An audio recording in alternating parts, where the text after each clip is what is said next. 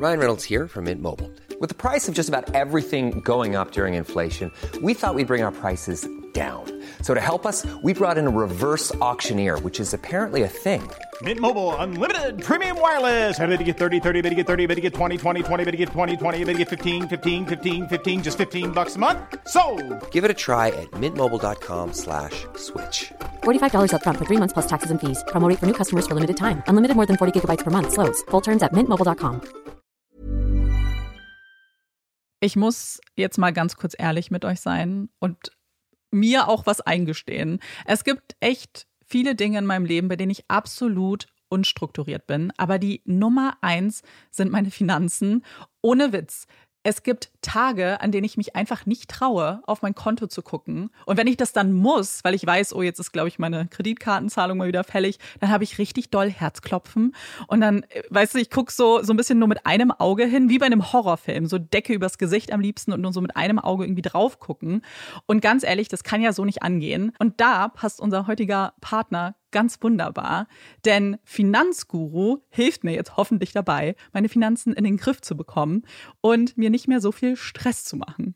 Und wer den Podcast aufmerksam hört, kann sich wahrscheinlich schon denken, dass ich genauso eine Kandidatin bin wie Amanda. Mir geht es da einfach eins zu eins genauso. Ich verliere total schnell den Überblick, auch weil ich ja einfach überhaupt nicht so gut mit Zahlen bin und so. Und da ist Finanzguru die perfekte Anlaufstelle für Menschen wie mich und Amanda, aber wahrscheinlich auch für viele von euch. Bei Finanzguru bekommt ihr nämlich den perfekten Überblick über eure Finanzen. Ihr könnt dort, wenn ihr möchtet, all eure Konten miteinander verbinden, also Girokonto, Kreditkarte, Depot oder auch zum Beispiel eure Kryptobörse. Und dann werden alle Einnahmen und Ausgaben automatisch kategorisiert und für euch übersichtlich in der App aufbereitet. Und nicht nur das, Finanzguru zeigt euch auch alle eure Verträge ganz übersichtlich an. Das heißt, wenn ihr erkennt, dass da ein überflüssiger Vertrag dabei ist, dann könnt ihr den ganz einfach mit einem Fingertipp rechtssicher über die App kündigen. Das sind aber nicht die einzigen richtig coolen Features von Finanzguru. Finanzguru kann nämlich auch noch mehr machen und zwar für euch ganz persönlich. Genau, mit Finanzguru Plus bekommt ihr nämlich detaillierte Budgetanalysen und auch personalisierte Finanztipps, also alles irgendwie perfekt auf euch zugeschnitten. Ihr habt auch Analysen eures Kaufverhaltens, die euch zur Verfügung stehen. Dann könnt ihr nämlich auch Veränderungen planen. Und was ich auch super cool finde, ist die klare Übersicht eurer Ausgaben nach Kategorie, also zum Beispiel Lebensmittel, Shopping, Tanken. Das könnt ihr alles unterteilen. Und das äh, finde ich einfach so viel übersichtlicher und auch viel einfacher dann eben für zukünftige Veränderungen. Veränderungen. Wenn ihr Finanzguru auch ausprobieren wollt, dann haben wir jetzt ein richtig, richtig cooles Angebot für euch. Und zwar könnt ihr mit unserem Code PUPPIES Finanzguru Plus drei Monate lang kostenlos testen.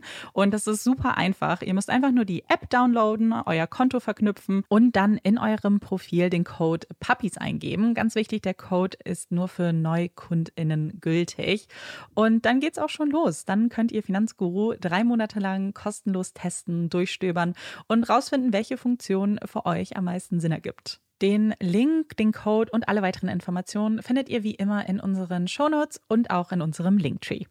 Don't miss End of Story, the twisty new thriller from the number one New York Times bestselling author of The Woman in the Window. End of Story by AJ Finn is available where books are sold.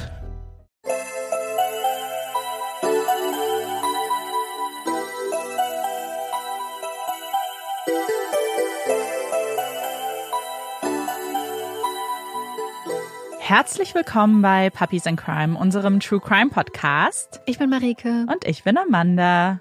Marike und ich sitzen heute im Studio und haben es uns auf jeden Fall gemütlich gemacht mit Heißgetränken heute. Wir haben uns Kaffee. leckeren Kaffee gemacht.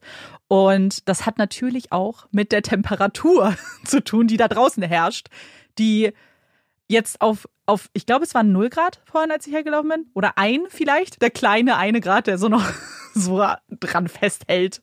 Ähm, es ist wirklich kalt. Es ist sehr kalt und es hat heute geschneit, was total schön Ja, war, weil ich gestern dann auch, hm. am Schreibtisch saß und in den Hinterhof geblickt habe und es geschneit hat.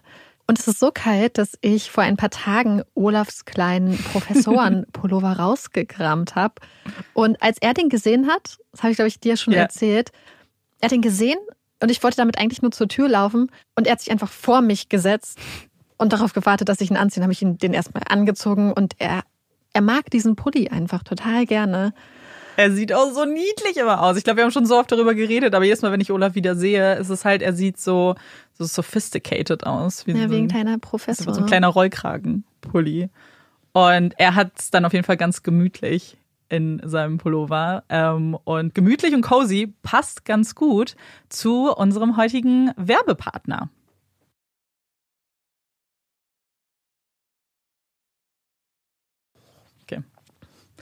Und das war's auch schon mit unserer kleinen Werbung. Wir bleiben aber trotzdem so ein bisschen beim Wetter, wenn auch auf andere Art und Weise. Und äh, bevor es jetzt mit dem Fall losgeht, möchte ich einen kleinen kurzen Hinweis abgeben. Wir haben es hier im Fall mit mehreren Personen mit dem gleichen Namen zu tun. Und zwar haben wir einmal Emily Coombs und ihren Mann Nathaniel, mit denen die Geschichte quasi losgeht. Emily werde ich als Tante Emily bezeichnen. Und dann gibt es nochmal ihren Schwager, den älteren Bruder ihres Mannes. Der heißt Robert. Und dessen Frau heißt nochmal Emily. Das heißt, wir haben quasi zwei Brüder namens Nathaniel und Robert, die jeweils eine Emily geheiratet haben. Und Robert, der Ältere, hat dann noch zwei Söhne, die Robert und Nathaniel heißen, wobei Robert der Ältere und Nathaniel der Jüngere ist.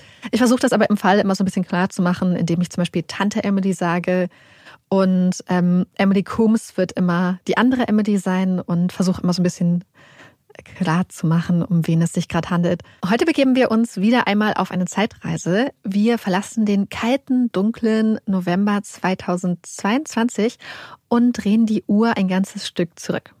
Und zwar bis ins 19. Jahrhundert, genauer gesagt in den Juli 1895 nach London. Und während ihr euch vielleicht gerade bei einem frischen Herbstspaziergang den Allerwertesten abfriert, ist der Sommer 1895 in England ein Rekordsommer. Die Sonne scheint von morgens bis abends. Es ist heiß, stickig unerträglich.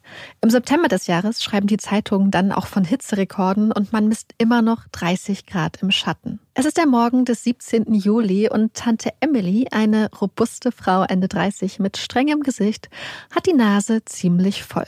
Denn gerade eben kam der Milchmann vorbei und hat sie auf den Gestank hingewiesen, den das Haus Nummer 35 in der Cave Road verströmt.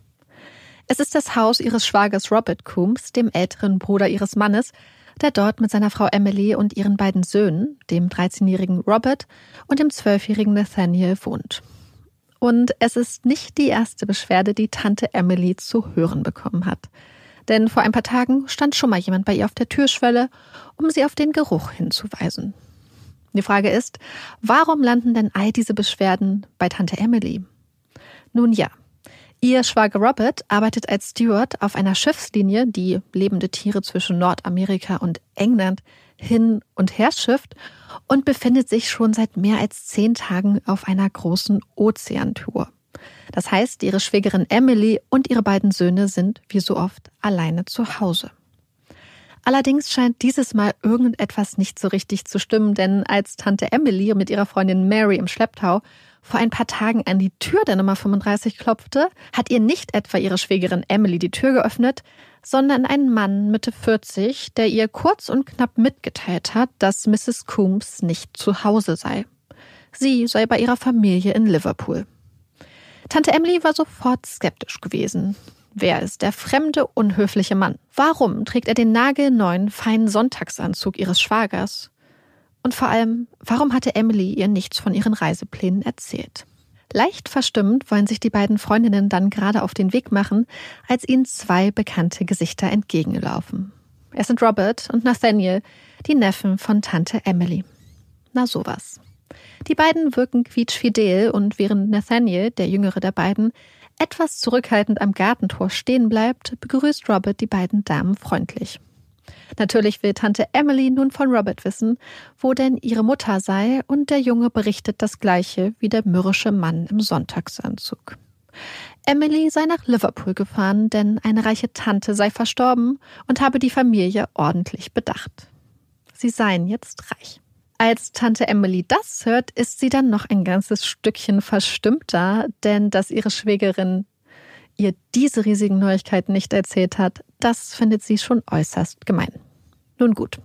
Das ist nun schon ein paar Tage her und seitdem hatte es, wie gesagt, zwei Hinweise bzw. Beschwerden über den strengen Geruch aus der Nummer 35 gegeben. Zeit der Sache mal richtig auf den Grund zu gehen. Wie beim letzten Besuch holt Tante Emily sich ihre Freundin Mary als Verstärkung hinzu und klopft dann an die Tür der Nummer 35. Ohne Erfolg. Es scheint niemand zu Hause zu sein. Sehr frustrierend, aber Tante Emily wird sich nicht davon aufhalten lassen. Als nächstes statten sie und Mary daher ihrer Schwiegermutter einen Besuch ab. Vielleicht weiß die ja, was es mit dieser Reise nach Liverpool auf sich hat. Doch Fehlanzeige, auch die alte Dame weiß nichts von der Reise und hat keine Idee, wo die andere Emily sein könnte. Mary und Emily beratschlagen sich und kommen auf eine ziemlich gute Idee. Denn wenn Emily wirklich in Liverpool ist, dann sollte das doch mit einem Telegramm in den Norden ganz schnell herauszufinden sein. Oder? Kurze Zeit später erhalten sie jedoch die ernüchternde Antwort von Emilys Familie aus Liverpool. Emily ist nicht bei ihnen. Damit haben die beiden Frauen sowohl ihren Neffen Robert als auch den Mann im Sonntagsanzug der Lüge überführt. Was die ganze Sache jedoch nicht weniger kompliziert macht. Denn wo zum Teufel ist Emily denn dann? Tante Emily beschließt nun, ihren Mann Nathaniel in die Suche mit einzuspannen.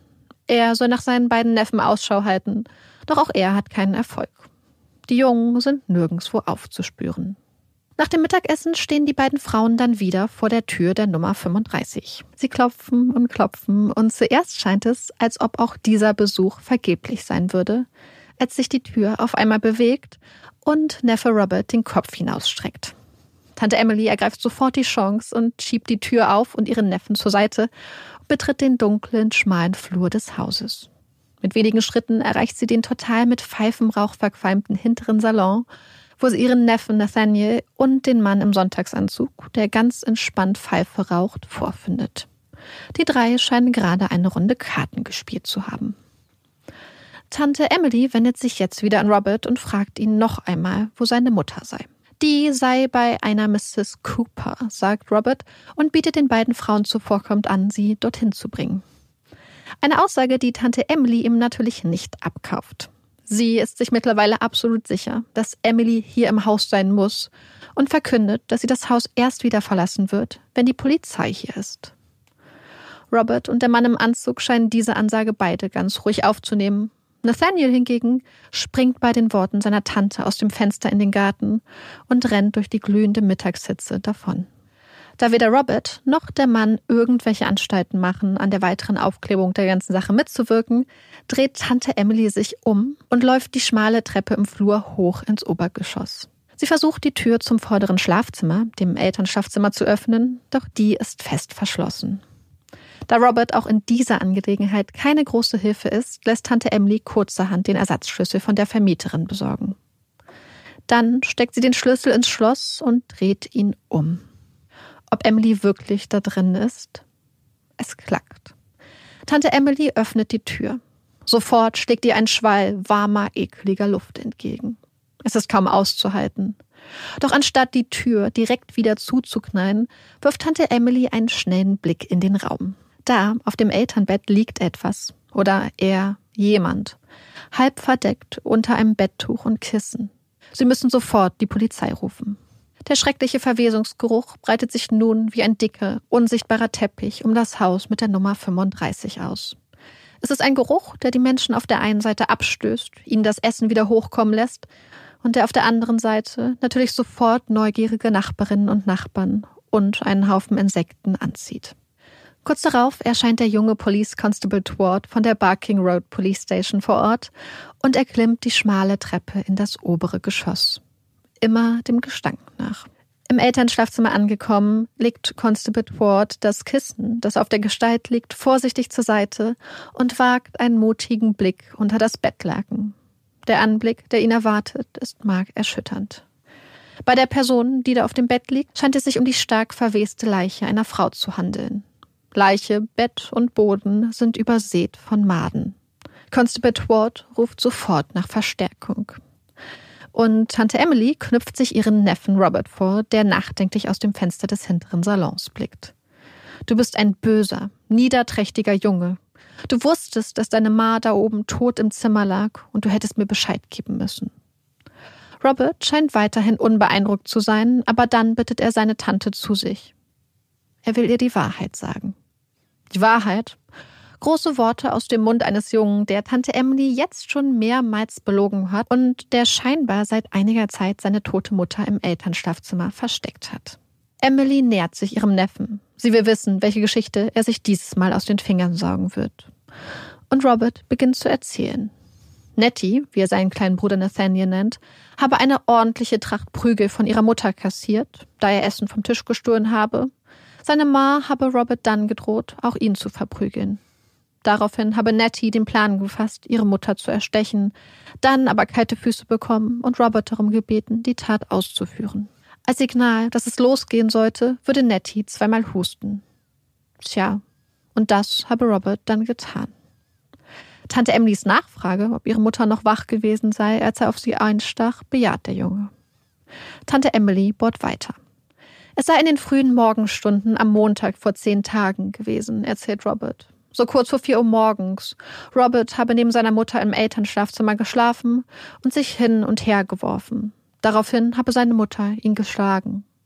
Er sei aufgestanden und habe auf seine Mutter eingestochen, als Nettie im Nachbarzimmer zweimal gehustet hätte. Er habe es mit einem Messer getan. Da ist es, das Geständnis. Das Rätsel ist gelöst.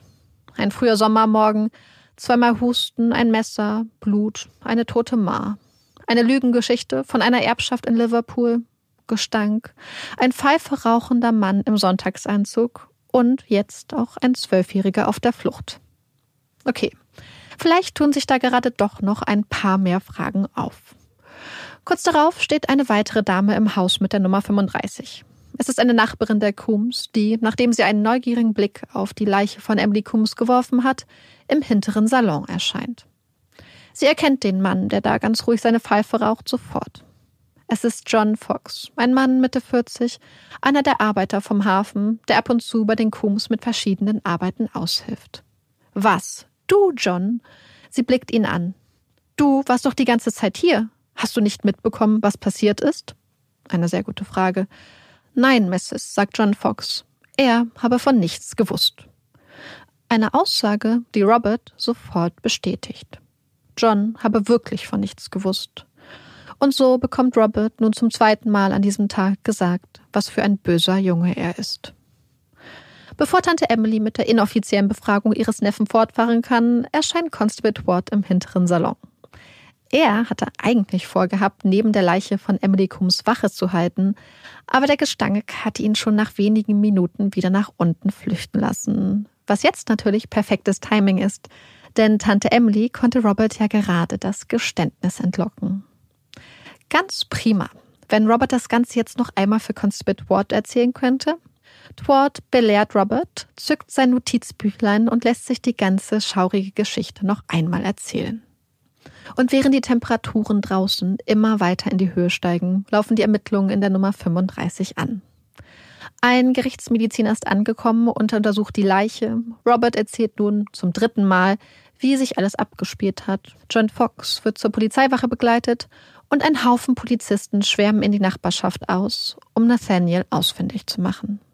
Nachdem der Gerichtsmediziner seine erste Untersuchung beendet hat, sind es die Männer von Scotland Yard, die sich das Haus nun einmal ganz genau anschauen und den Tat- bzw. Fundort der Leiche genau inspizieren. Die stark verweste, von Maden zerfressene Leiche liegt fast unverändert auf dem Bett. Sie ist nur in Unterwäsche und Strümpfen bekleidet. Ihre Kleidung und die Bettwäsche, die teilweise dunkelrot gefärbt sind, sowie der Boden sind übersät von Maden. Die Ermittler können tiefe Wunden im Brustkorb erahnen. Sie vermerken das blutige Messer auf dem Bett, den Knüppel auf dem Boden, einen leeren Revolver im Wohnzimmer sowie eine Axt im hinteren Schlafzimmer. Am Ende ist die Liste mit den gesicherten Beweismitteln ziemlich lang und umfasst neben diversen Kleidungsstücken und dem Schlüssel zum Elternschlafzimmer auch eine ganze Menge kleiner Heftchen mit schaurigen Geschichten und abenteuerlichen Titelbildern, die man auch als Penny Dreadfuls oder Penny Bloods bezeichnet und die Robert ziemlich fleißig gesammelt zu haben scheint. Noch am selben Tag werden Robert Coombs und sein jüngerer Bruder Nathaniel, den die Polizisten mittlerweile aufgreifen konnten, offiziell des Mordes an ihrer Mutter Emily Coombs beschuldigt. Ihrem Kumpan John Fox wird Accessory After the Fact, also Beihilfe nach der Tat, vorgeworfen. Die drei verbringen die Nacht auf der Polizeistation und werden schon am nächsten Tag dem Richter vorgeführt. Das Interesse am Fall ist schon zu diesem Zeitpunkt riesig und es gibt ein unglaubliches Gedränge vor dem Gerichtsgebäude. Jede und jeder will hinein, will einen Blick auf die bösen Kinder werfen und die skandalösen Details der Tat mit eigenen Ohren hören. Details, die jedoch tatsächlich so schrecklich sind, dass nicht nur einer der aussagenden Polizisten im Zeugenstand zusammenbricht und aus dem Saal getragen werden muss, es fallen auch einige Zuschauerinnen auf den Rängen in Ohnmacht. Am Ende trifft der Richter die Entscheidung, dass alle drei Beschuldigten ins Holloway Jail, das größte Untersuchungsgefängnis Englands, verlegt werden sollen, bis es zum Prozess kommt. Eine Lösung, die er selbst aufgrund des jungen Alters von Nathaniel und Robert jedoch als nicht gerade ideal ansieht. Bevor der Prozess gegen die drei Beschuldigten beginnen kann, müssen noch ein paar Fragen geklärt werden. Zum einen soll ein Coroner's Inquest die Umstände von Emily Coombs Tod klären und, wenn angebracht, mögliche Verantwortliche für die Tat benennen. Und darüber hinaus soll es ein Magistrates Hearing geben, wo geklärt werden soll, ob es genug Beweise oder Indizien für eine Anklage gibt und wer schließlich auf der Anklagebank landen soll. Und hier gibt es übrigens, wie ihr vielleicht schon gemerkt habt, eine kleine Überschneidung zwischen den Gegenständen der Untersuchung bzw. Anhörung. Den Auftakt macht der Coroner's Inquest, also die Untersuchung des Rechtsmediziners oder Gerichtsmediziners, die aus heutiger Perspektive vielleicht interessant in einem Pub stattfindet. Und so sitzen Coroner Lewis und auch die zwölf Geschworenen um einen langen Speisetisch im Liverpool Arms und versuchen gemeinsam die Umstände von Emily Coombs Tod zu klären. Während die Atmosphäre im Pub während des Inquests trotz der ernsten Thematik generell eher locker ist, herrscht draußen vor dem Pub das absolute Chaos. Das Gedränge ist riesig, alle wollen was sehen, alle wollen was hören. Wir kennen das Spiel. Robert und Nathaniel sind übrigens nicht im Liverpool Arms. Ihnen sollte das ganze Spektakel aufgrund ihres jungen Alters erspart bleiben. John Fox ist kurzzeitig vor Ort, wird jedoch, bevor es losgeht, wieder weggebracht, weil Coroner Lewis es nicht für wünschenswert hält, dass der Beschuldigte dem Ganzen beiwohnt. Und dann geht es los. Es werden diverse Zeuginnen, darunter auch Tante Emily, sowie der Gerichtsmediziner, der Emily Coombs Leiche zuerst untersuchte, gehört. Und auch ein kleiner Ausflug steht an, jedoch kein angenehmer. Die Männer der Jury mussten einmal das Liverpool Arms verlassen und auf der anderen Straßenseite in die Rechtsmedizin, wo sie die Leiche von Emily Coombs, die in einem teilweise gläsernen Sarg aufbewahrt wird, begutachten müssen. Es ist wohl der mit Abstand schlimmste Moment der ganzen Untersuchung. Aber es wird auch das letzte Mal sein, dass Emily Coombs Leiche als stille Zeugin aussagen muss. Denn wenige Tage später wird sie im Beisein einer Handvoll Angehöriger ganz ruhig und still beigesetzt. Diese Ruhe liegt jedoch nicht an einer plötzlichen Rücksichtnahme der sonst so schaulustigen Menschen, sondern daran, dass die Polizei Ort und Zeit der Beerdigung in kluger Voraussicht geheim gehalten hat. Das Haus mit der Nummer 35 dient derweil als schaurige Attraktion. Noch immer verströmt es den Geruch der Verwesung und Scharen an Schaulustigen kommen vorbei, um einen Blick in das Horrorhaus zu werfen und sich über die neuesten Gerüchte und Entwicklungen des Falles auszutauschen. Die Gerüchteküche brodelt und die Polizei hat bald alle Hände voll zu tun.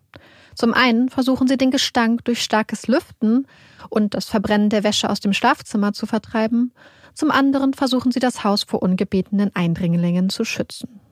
Denn das Haus mit der Nummer 35 ist nicht nur ein Tatort, sondern ist oder war auch ein Zuhause.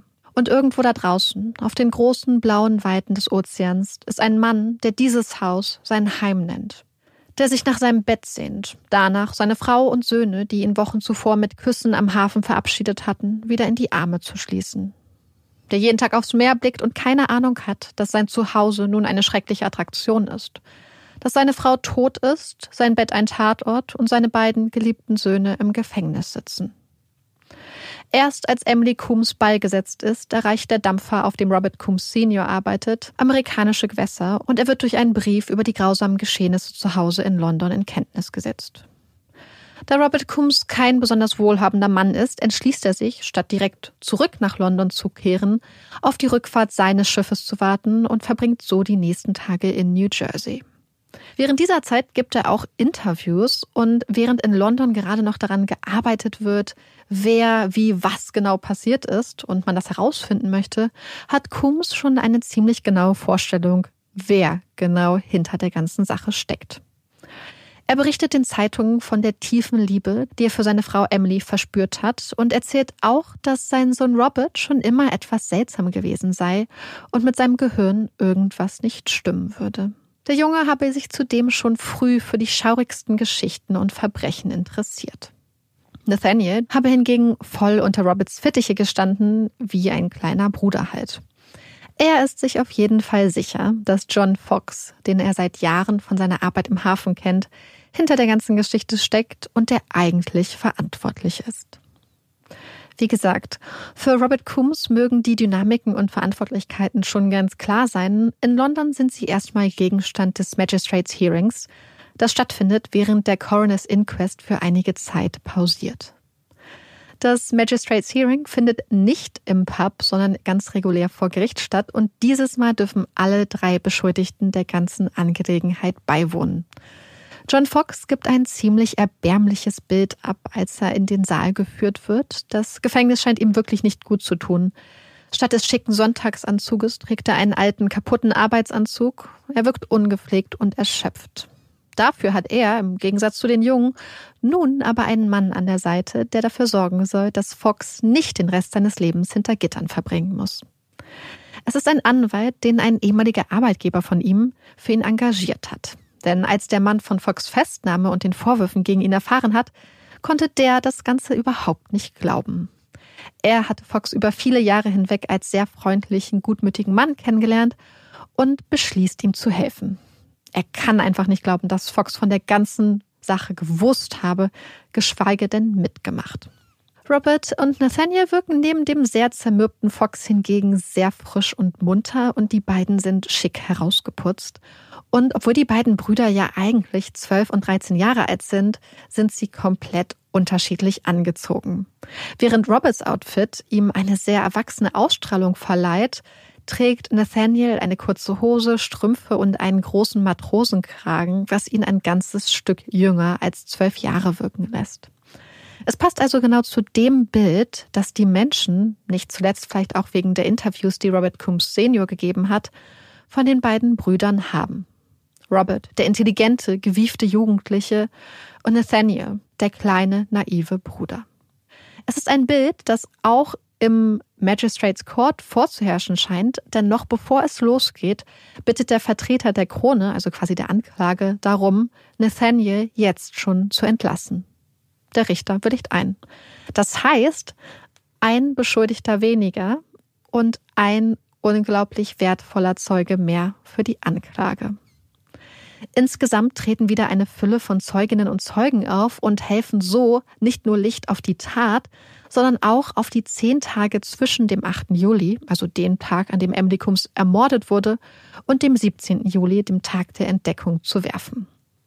Zunächst hatten Robert und Nathaniel ihre quasi Freiheit nach der Ermordung ihrer Mutter genutzt, um sich ein paar Cricket-Spiele anzuschauen. Sie haben die Miete ganz regulär bezahlt, Lieferungen angenommen und es sich im Wohnzimmer des Hauses gemütlich gemacht. Die Nacht im Obergeschoss zu verbringen, scheint sich keiner der beiden Jungs nach der Tat mehr getraut zu haben. Nach zwei Tagen hatten sie sich schließlich auf den Weg zum Hafen gemacht, um nach John Fox Ausschau zu halten und haben den 45-Jährigen dann auf einem Schiff gefunden. Robert erzählt Fox dann, dass ihre Mutter spontan nach Liverpool gemusst hätte und sie habe gewollt, dass Fox sich in ihrer Abwesenheit um die beiden Jungen kümmert. Robert verspricht, dass Emily Fox nach ihrer Rückkehr sehr gut dafür entlohnen werden wird, wenn er sich um die beiden Jungs kümmert. Es ist ein Angebot, das Fox, der am Hafen kaum etwas verdient, nicht ausschlagen kann und so macht sich das Trio auf den Weg zurück zur Nummer 35. Die nächsten Tage verlaufen sehr entspannt. Sie spielen Karten, machen Musik. Robert, der mit seinen 13 Jahren schon ein geübter Hausmann ist, wäscht die Wäsche und tischt fein auf. Es gibt Jam-Tarts und Würstchen im Schlafrock. Sie machen auch einen Ausflug ans Meer und Robert träumt beim Blick auf das Wasser davon, dass die drei bald zusammen auf eine ferne Insel reisen werden. Statt seines alten Arbeitsanzuges trägt Fox nun den schicken neuen Sonntagsanzug von Mr. Coombs, den Robert ihm gegeben hat. Ab und zu schickt Robert Fox zu verschiedenen Pfandleihhäusern in der Nähe, lässt ihn Uhren und sogar Roberts heißgeliebte Mandoline zu Geld machen. Den Schmuck seiner Mutter lässt Robert hierbei unberührt. Zudem versucht Robert das ein oder andere Mal mit Schwendeleien Geld zu erwirtschaften und bittet unter anderem unter Vorlage eines halbgefälschten Attestes um einen Kredit bei einer Bank. Statt eine Reise nach Liverpool bescheinigt das Attest Emily Coombs eine schwere Krankheit. Doch der Bankmitarbeiter lässt sich nicht hinters Licht führen, denn Robert ist nicht nur im Hafen als kleiner Trickbetrüger schon bekannt. Es hängt frische Wäsche auf den Leinen im Garten, die Hauskatzen und auch die amerikanische Spottrosse mit dem Namen Bill werden versorgt. Und wenn die wilden Spiele der Jungen gar allzu laut werden, spricht John Fox ein Machtwort. Wenn sie jetzt nicht endlich ein bisschen leiser sind, wird er sich bei ihrer Mutter über sie beschweren, wenn die wieder da ist. Es hört sich nach zehn harmonischen, unbeschwerten Sommertagen an. Wäre da nicht die verwesende Leiche von Emily Coombs im Elternschlafzimmer? Am Tag ihrer Verhaftung hatte Robert ja ganz klar ausgesagt, dass Fox nichts von ihrer toten Mutter gewusst habe. Eine Aussage, die Nathaniel nun während seiner Zeugenaussage vor dem Gericht bestätigt. Auch er sagt, dass Fox nichts gewusst habe und stattdessen davon ausgegangen sei, dass Emily Coombs in Liverpool war. Sind diese Aussagen dann nicht eigentlich Grund genug, Fox zu entlassen? Spricht das nicht eigentlich alles für seine Unschuld? Denn wie soll er nachträglich Beihilfe geleistet haben? Beihilfe zu einer Tat, von der er nichts wusste. Für Fox Anwalt spricht deswegen alles klar dafür. Fox gehört nicht auf die Anklagebank. Doch seine Einwände laufen ins Leere, denn anders als bei Nathaniel, der trotz seines Wissens von der Tat und der Aussage Roberts, dass er die Idee dazu gehabt habe und das Signal gegeben habe, sofort entlassen wurde, sollen die Fragen in Bezug auf Fox dann doch eher von einer Jury in einem echten Prozess geklärt werden. Man könnte vielleicht auch einfach sagen, dass Fox ein sehr viel weniger wertvoller Zeuge ist als Nathaniel. Am Ende des Magistrates Hearings wird die Anklageerhebung gegen John Fox und Robert Coombs beschlossen. Nathaniel darf zurück zu seiner Familie oder dem, was noch davon übrig ist. Seine Mutter ist tot, sein Bruder im Gefängnis, sein Vater auf hoher See. Der gute kleine Bruder und der böse große Bruder. Es ist ein Narrativ, das von Robert Coombs Senior aufgebaut wurde und das Nathaniel nun in einer Reihe von Zeitungsinterviews weiterführt. Anders als Robert, der als Auslöser der Tat ja eine Tracht Prügel nennt, die sein jüngerer Bruder erhalten habe, redet Nathaniel in den Interviews, die er gibt, von einer ganz harmonischen Mutter-Kind-Beziehung, er stellt seine Mutter als ganz liebevolle Vorzeigemama dar, die ihre Kinder über alles geliebt habe und wo es absolut keine Probleme gegeben habe. Laut Nathaniel habe Robert den Wunsch, ihre Mutter zu ermorden, gut einen Monat vor der Tat gefasst und dem Ganzen sei ein Streit vorausgegangen. Robert habe, vielleicht inspiriert durch seine geliebten Penny Dreadfuls, den Wunsch gehabt, nach Indien zu reisen und dort sein Glück zu suchen. Eine Idee, die Emily jedoch nicht einmal in Betracht ziehen wollte worauf Robert dann den Plan entwickelt habe, sie, sobald ihr Vater mal wieder auf See ist, zu ermorden, ihre Wertgegenstände zu Geld zu machen und dann in die große, weite Welt abzuhauen. Es ist eine Geschichte, die nur allzu gut in die damalige Zeit passt und einen weiteren Schuldigen präsentiert. Die Penny Dreadfuls. Penny Dreadfuls, auch bekannt als Penny Awfuls oder ganz ursprünglich Penny Bloods, sind ein Phänomen des 19. Jahrhunderts. Es waren kleine Heftchen mit äußerst dramatischen Titeln und im Idealfall extrem aufsehenerregenden, blutigen Titelillustrationen, die seit den 1830er Jahren insbesondere die Männer und Jungen der englischen Working Class unterhielten und es ihnen zumindest für eine Zeit erlaubt hatten, dem triesten Alltag der Fabrikarbeiter zu entkommen. Inspiriert wurden die Pennybloods oft von Gothic Horror Tales und handelten auch von Abenteuern, von Reisen in ferne Länder, von Mord und Totschlag, Piraten, Verbrechern, Betrügereien, einsamen Inseln, Detektivgeschichten, also eine Fülle von Themen. Mit der Zeit entwickelten sich die Penny Bloods oder wie sie jetzt genannt wurden, Penny Dreadfuls, zu einem Genre, das hauptsächlich der Unterhaltung von Kindern und Jugendlichen gedient hat. Auf jeden Fall ist es ein super Geschäft, denn obwohl die Hefte oft getauscht und ausgeliehen werden, gibt es zeitweise 100 Verlage, die die kleinen Heftchen mit den schaurigen Geschichten veröffentlichen. Es ist ein Genre, das aus vielen Gründen auch stark verrufen ist. Man befürchtet negative Einflüsse der gruseligen Geschichten auf das jugendliche Gemüt und die ganze Gesellschaft. Und man fürchtet, dass immer mehr Jugendliche den reichserischen Geschichten von Abenteuern in fernen Ländern oder auch äh, gewieften Betrügereien und Verbrechen nacheifern werden. Neben dem Fall von Robert Coombs werden die Penny Dreadfuls nämlich über die Jahre auch mit einer ganzen Menge von Verbrechen und Geschehnissen in Verbindung gebracht, wobei nicht alle gleich in einem grausamen Mord enden, wie im Fall von Emily Coombs. Und da überrascht es vielleicht kaum, dass auch immer wieder Rufe laut werden, das ganze Genre zu verbieten. Was ja ein Reflex ist, den wir aus der heutigen Zeit kennen, wenn wir zum Beispiel an Themen wie Horrorfilme oder sogenannte, in Anführungsstrichen, Killerspiele denken.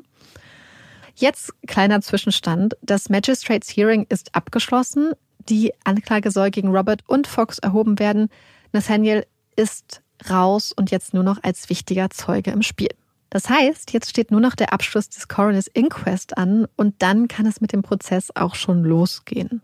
Also zurück ins Liverpool Arms an den langen Tisch, an dem sonst gespeist und getrunken wird. Obwohl Nathaniel im Magistrates Hearing ja schon vor Beginn entlassen wurde, sieht das Ganze beim Coroner's Inquest übrigens etwas anders aus. Denn Coroner Lewis scheint schon noch vorzuhaben, die Rolle des jüngeren Coombe-Bruders genau beleuchten zu lassen. Am Ende soll bei ihm tatsächlich die Jury entscheiden.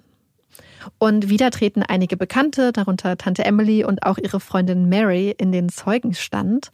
Tante Emily scheint, ähnlich wie John Fox, sehr stark von den Geschehnissen gezeichnet zu sein. Sie beschreibt ihre Neffen als ungezogene, freche Bengel, die ihrer Mutter das Leben schwer gemacht hätten. Die wiederum habe ihre Kinder einfach nicht im Griff gehabt und hätte ihre Söhne regelrecht verzogen und sei einfach viel zu nachsichtig mit ihnen gewesen. Insbesondere in Robert, sei sie unglaublich fanat gewesen und sei sehr, sehr stolz auf seine Leistungen und Fähigkeiten gewesen. Auch Marys Aussage zeichnet kein besonders schmeichelhaftes Bild der Kinder. Sie sagt, dass Emily Combs als Mutter vollkommen überfordert gewesen sei und sagt nun, dass insbesondere Nathaniel ihr unglaublich viele Sorgen bereitet habe. Ihr jüngster Sohn sei ein unglaublich böser Junge gewesen, der seine Mutter wirklich grausam behandelt habe.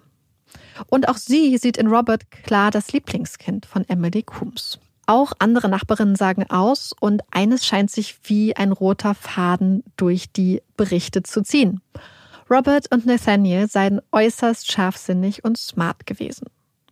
Eine Beobachtung, die juristisch äußerst wichtig ist, denn in England wird die Strafmündigkeit bei Verbrechen zu diesem Zeitpunkt nicht absolut bestimmt. Jungen zwischen dem siebten und dem 14. Lebensjahr und Mädchen zwischen dem siebten und dem 16. Lebensjahr gelten hier nämlich dann als strafmündig, wenn sie Gut und Böse erkennen und voneinander unterscheiden können. Trifft das zu, dann müssen die Kinder sich vor Gericht für ihre Taten verantworten, genau wie Erwachsene. Als Nathaniel dann an der Reihe ist auszusagen, ist er sichtlich emotional. Anders als vor dem Magistrates Court hakt Coroner Lewis nach und möchte seine Tatbeteiligung genau ergründen. Und Nathaniel muss unter Tränen zugeben, dass er von der Tat und von Roberts Plan gewusst hatte. Er erzählt auch, dass Robert ihm die Leiche ihrer Mutter nach der Tat gezeigt habe. In der ersten Sitzung des Coroner's Inquest hatte der Gerichtsmediziner Kennedy damals übrigens mit Sicherheit ausgesagt, dass Emily Coombs Tod mit sofortiger Wirkung eingetreten sei.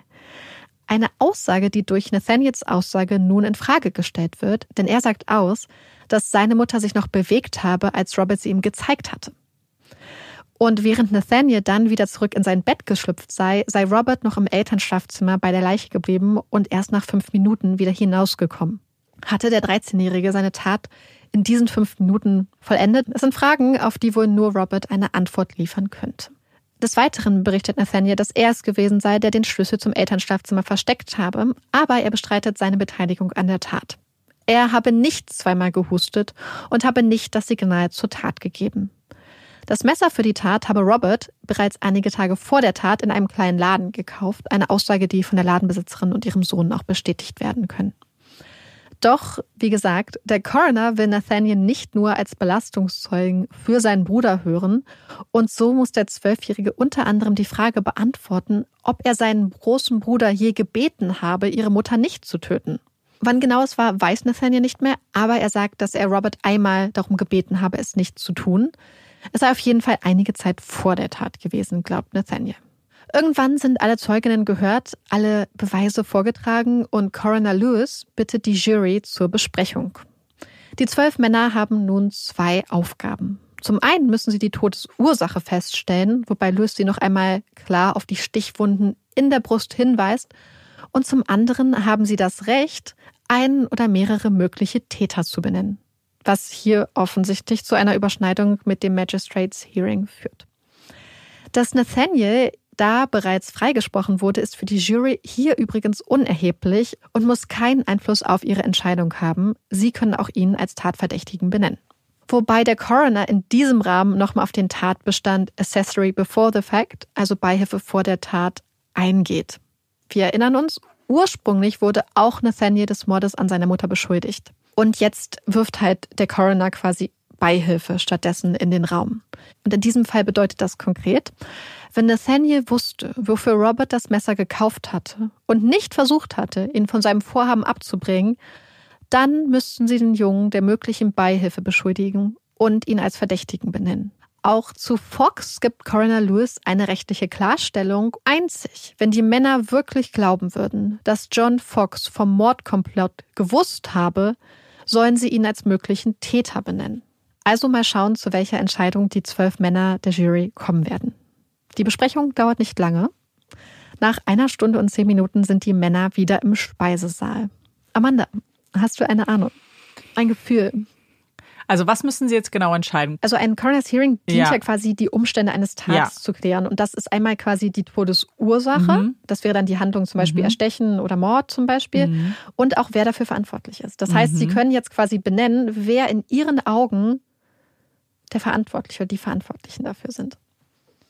Also offensichtlich Robert. Ich glaube auch John. Was machen wir mit Nathaniel jetzt, frage ich mich. Und das ist so interessant, weil das Magistrates Hearing ja mhm. schon ganz klar die Was gesagt hast, wussten die davon? Ja, ja, aber die das Männer, hat für die ja aber, keine Ja, aber ich überlege gerade, ob die, mhm. ob das dann unterbewusst eine Rolle spielt, wenn die das im Hinterkopf mhm. haben. Ich glaube ja, dass das eine unterbewusst eine Rolle gespielt hat und dass sie ihn rausgenommen haben. Okay. Da bin ich mir aber nicht sicher. Die Jury legt sich ja fest. Mhm. Und im Fall von Robert Coombs auf Mord mhm.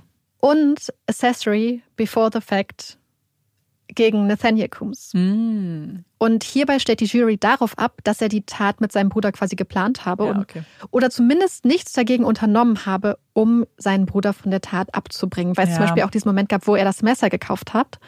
Und spätestens da hätten sie gesagt, dass er vielleicht nochmal hätte Ja, was, was- machen müssen. Und dir ist jetzt vielleicht was aufgefallen. John ist gar nicht drin? John, ist, John Fox wird nicht benannt. Interessant. Hm. Ja. Weil das Ding ist, für mich ergibt es auch Sinn, dass man, dass man sagt, dass Nathaniel es hätte verhindern müssen. Ich dachte einfach, dass es sowas, so, ein, so eine Sache ist von dem Framing der beiden Brüder und dass Dass das halt mit reinspielt. Genau, dass das mit reinspielt und auch, dass, dass er schon mal rausgenommen wurde. Ich dachte, dass das eine größere Rolle spielen würde, Mhm. tatsächlich. Hätte ich tatsächlich auch gedacht. Und John hätte ich einfach gedacht, weil er der Erwachsene ist. Und ich habe immer das Gefühl, man setzt so viel mehr voraus von einem Erwachsenen. Ich glaube, was man hier sagen muss, äh, wir kommen auch später nochmal drauf Mhm. zu sprechen, aber was ganz viele Leute immer ausgesagt haben, dass er sehr simpel sei. Mhm. Also ein, ein Mensch mit einer nicht besonders hohen Intelligenz. ja. Und ich glaube, dass das einfach dazu geführt hat. Und es gab zum Beispiel auch Aussagen der Gestank. Da haben Amanda und ich schon Ja, kurz ja, drüber geredet. geredet. Wurde zum Beispiel von mehreren Leuten auch immer ausgesagt. Manche Leute haben es bemerkt, aber andere Leute, die zum Beispiel direkt daneben gewirkt haben, halt nicht. Mhm. Und dann halt die Aussagen von Robert und Nathaniel, dass er es absolut nicht wusste und dass er die ganze Zeit davon ausgegangen ist, dass Ja. er von Emily auch noch bezahlt werden wird für seine Babysitter-Tätigkeit. Was ich mich jetzt frage, so ein bisschen, vielleicht können wir auch später drüber reden.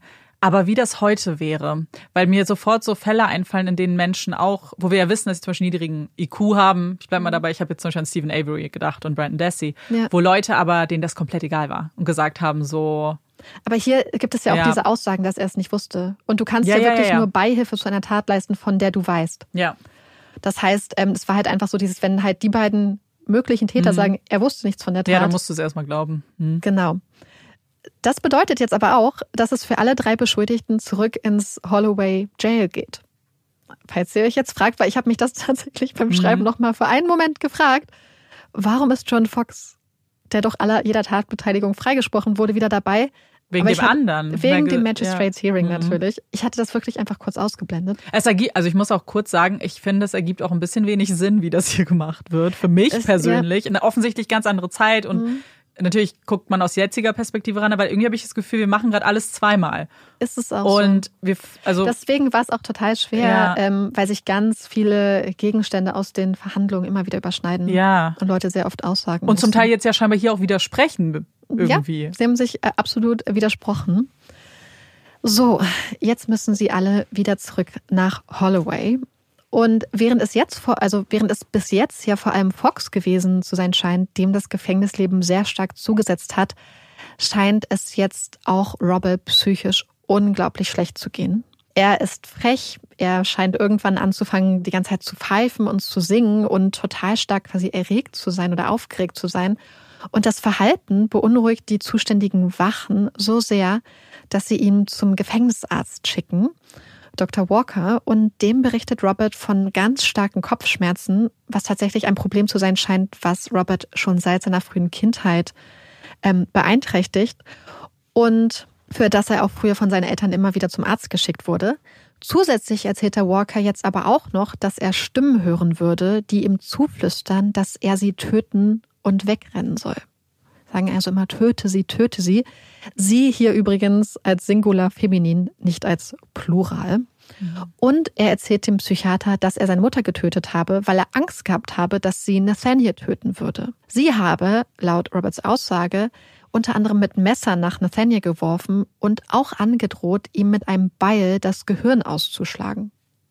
Und wir erinnern uns, im Haus wurde tatsächlich auch ein Beil gefunden. In den kommenden Tagen verschlechtert sich Roberts Zustand immer mehr, bis er schließlich in eine gepolsterte Zelle verlegt wird. Der unglaublich heiße August vergeht und der weiterhin unglaublich heiße September beginnt.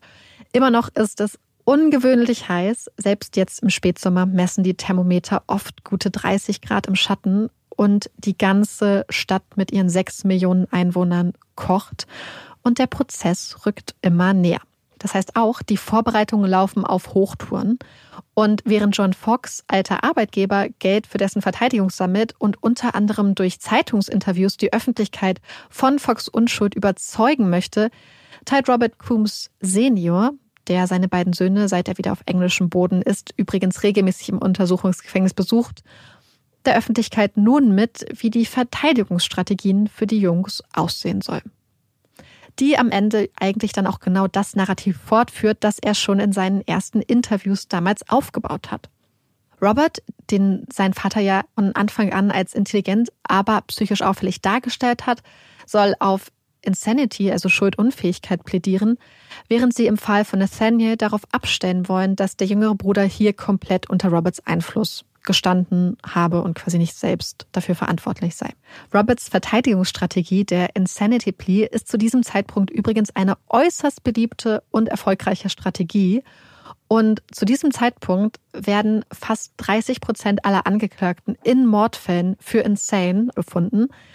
Und nicht nur das, denn während es im späten 19. Jahrhundert zwar üblich war, dass medizinisches Fachpersonal wie Ärzte und Psychiater im Rahmen solcher Pleas dann auch vor Gericht aussagten, war das keine Voraussetzung. Vielmehr konnten Juries Angeklagte auch ohne professionelle Einschätzung für insane oder guilty but insane befinden und das sogar, wenn es gar keinen Insanity Plea von Seiten des oder der Angeklagten gab. Also sehr viel Ermessensspielraum für die Jury. Das ganze Thema ist übrigens sehr interessant, denn dass man heute so viel über das Thema herausfinden und forschen kann, liegt unter anderem am Old Bailey, also diesem sehr berühmten Gericht in London, das wir schon aus mehreren Fällen kennen, Von 1674 bis 1913 wurden nämlich die sogenannten Old Bailey Session Papers veröffentlicht. Und zwar ist es so, dass wenn das Gericht getagt hat, immer jemand von den Session Papers dabei war und das Ganze im Gerichtssaal mitgeschrieben bzw. stenografiert hat. Über Nacht wurden die Mitschriften dann zu Texten verarbeitet, gedruckt und am nächsten Tag in den Straßen von London verkauft.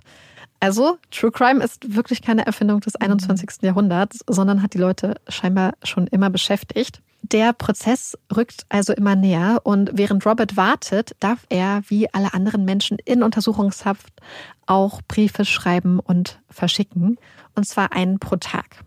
Und einer der Menschen, mit denen Robert korrespondiert, ist Reverend Shaw, ein Geistlicher, den Robert aus der örtlichen Gemeinde kennt und in den er großes Vertrauen zu haben scheint. Und ihm schreibt Robert unter anderem Folgendes. Dear Mr. Shaw, ich habe Ihren Brief am letzten Dienstag erhalten. Ich glaube, ich werde hängen, aber das ist mir auch gleich, solange es davor ein anständiges Frühstück gibt. Wenn Sie mich nicht erhängen, werde ich Suizid begehen. Läuft dann aufs Gleiche hinaus. Ich werde mich strangulieren. Ich hoffe, es geht Ihnen gut. Montag gehe ich ins Old Bailey zum Prozess. Ich hoffe, dass Sie da sein werden. Ich glaube, Sie werden mich zu Tode verurteilen, und wenn Sie das tun, werde ich alle Zeugen Lügner nennen. Ich verbleibe Ihr herzlicher Freund R. A. Coombs. Dazu legt Robert zwei selbstgemalte Bilder mit folgenden Titeln. Szene 1 auf dem Weg zum Galgen, auf dem er auch ein imaginäres Vermögen vermacht. Unter anderem verspricht er 5000 Pfund für Mr. Shaw und 60.000 Pfund für seinen Vater. Das zweite Bild zeigt dann Szene 2, die Hinrichtung. Am 16. September ist es dann soweit. Jetzt geht es um alles. Der Gerichtssaal des Old Bailey ist proppenvoll. Viele Menschen haben diesem Prozess seit Wochen entgegengefiebert. Es ist quasi die Unterhaltung schlechthin. Doch bevor es losgeht, bittet die Anklage der Krone darum, Nathaniel als Zeugen und nicht als Angeklagten zu behandeln. Dem Antrag wird stattgegeben und Nathaniel kann die Anklagebank verlassen. Dann geht es los und zwar gleich mit einem kleinen Missgeschick, denn Robert antwortet auf die Frage nach seinem Plea guilty, also schuldig. Ein Missverständnis, wie sein Anwalt sofort klarstellt, und Richter Kennedy fordert Robert auf, nicht schuldig zu plädieren. Auch Fox plädiert der Beihilfe zum Mord auf nicht schuldig. Und viele der Sachen, um die es im Prozess geht, haben wir uns ja schon im Rahmen vom Magistrates Hearing sowie dem Coroner's Inquest angeguckt. Aber durch Roberts Insanity Plea wird nun natürlich ein spannender Aspekt mit hineingeworfen, der vorher überhaupt nicht adressiert wurde. Aber wir gucken uns erst kurz Fox an. Die Anklage will beweisen, dass Fox von Roberts Tat gewusst hatte und so Beihilfe nach der Tat geleistet hat. Die Krone gibt sich hierbei alle Mühe, dieses Wissen oder diese Theorie eher zu belegen. Und insbesondere Nathaniel wird sehr, sehr hart danach befragt also es wird sogar in den Medien kritisiert, wie hart er angegangen wurde. Doch wie schon sein großer Bruder vor ihm, bleibt Nathaniel weiterhin bei seiner ursprünglichen Aussage. Fox wusste von nichts. Der Versuch, ihn hier zu einer belastenden Aussage zu drängen, geht also gehörig schief. Der Junge macht einfach nicht mit. Auch weitere Zeuginnen, die im Rahmen ihrer Aussage zu Fox befragt werden, tun der Anklage keinen großen Gefallen. Fox wird gemeinhin als sehr umgänglich und anständig, wenn auch nicht besonders intelligent beschrieben. Bei Robert gestaltet sich die ganze Sache etwas komplexer, denn die Frage ist, ist er nun wirklich ein kaltblütiger, kalkulierender Mörder oder ein Junge, der sich zum Tatzeitpunkt von Emotionen überkommen in einem Zustand der psychischen Störung befand. Die Anklage lädt verschiedene Zeuginnen und Zeugen ein und die sagen ziemlich einheitlich aus, dass Robert ein unglaublich intelligenter Junge gewesen war, sehr smart und eigentlich überhaupt nicht wild. Also genau das, was die Anklage beweisen will. Aber das Bild eines eiskalten Bösewichtes entsteht trotzdem nicht. Vielmehr entsteht das Bild eines anständigen, umgänglichen Kindes. Ein Junge, dessen Lehrer ihn für seine Intelligenz und sein gutes Verhalten schätzen, die ihn loben und erzählen, dass sie nie Probleme mit ihm gehabt haben, ganz im Gegenteil, er sei ein Vorzeigeschüler gewesen. Vom bösen Jungen ist absolut keine Rede mehr und alles scheint dafür zu sprechen, dass Robert in Anführungsstrichen ein guter Junge war. Auch Nachbarin Hayward, die am Tag der Entdeckung im hinteren Salon aufgetaucht war, sagt aus und sagt, dass Robert ein sehr helles Kerlchen gewesen sei und berichtet beeindruckt, dass er ganz selbstverständlich die ganze Verantwortung für die Tat auf sich genommen hat. Also sehr ehrenswert. Und dann ist es auch schon an der Verteidigung zu beweisen, dass Robert vielleicht ein intelligenter Junge war, dass die Tat jedoch im Zustand der Insanity verübt wurde. Dafür betritt zum einen sein Vater den Zeugenstand. Und der berichtet, dass Robert bereits seit dem frühen Kindesalter an starken Kopfschmerzen sowie einer extrem leichten Erregbarkeit gelitten habe und er sich deswegen auch immer wieder in ärztlicher Behandlung befunden habe. Dies sei möglicherweise eine Folge von Komplikationen bei Roberts Geburt. Die Kopfschmerzen scheinen Roberts Leben ziemlich stark bestimmt und teilweise auch eingeschränkt zu haben. Und einer der Ärzte habe den Coombs damals geraten, dass sie sehr vorsichtig sein sollten und aufpassen müssen, dass Robert sich nicht mit zu vielen Hausaufgaben oder zu viel Bildung übernimmt und verausgabt. Und zudem wurden sie angewiesen, stets darauf zu achten, Robert niemals am Kopf zu schlagen. Also im Rahmen der körperlichen Züchtigung, die damals ja noch als vollkommen legitime Erziehungsmethode galt. Er berichtet auch, dass Robert immer wieder Geräusche gehört habe, die jedoch nur er hören konnte. Insgesamt sei Robert ein guter Junge gewesen. Auch eine Nachbarin der Coombs sagt aus, sie habe immer wieder Schmerzmittel für Robert besorgt, wenn der mal wieder von seinen Kopfschmerzen geplagt wurde. Zudem habe Robert Anfälle der Erregbarkeit gehabt, die sehr schwer zu beschreiben seien. Laut ihrer Aussage habe Robert, wenn er seinen Willen nicht durchsetzen konnte, so eine Art Rageanfälle gehabt und sei danach wohl teilweise ohnmächtig geworden. Insgesamt beschreibt aber auch sie ihn als intelligent mit sehr guter Artikulationsfähigkeit und betont, dass Robert unglaublich gerne gelesen und Musik gemacht hatte.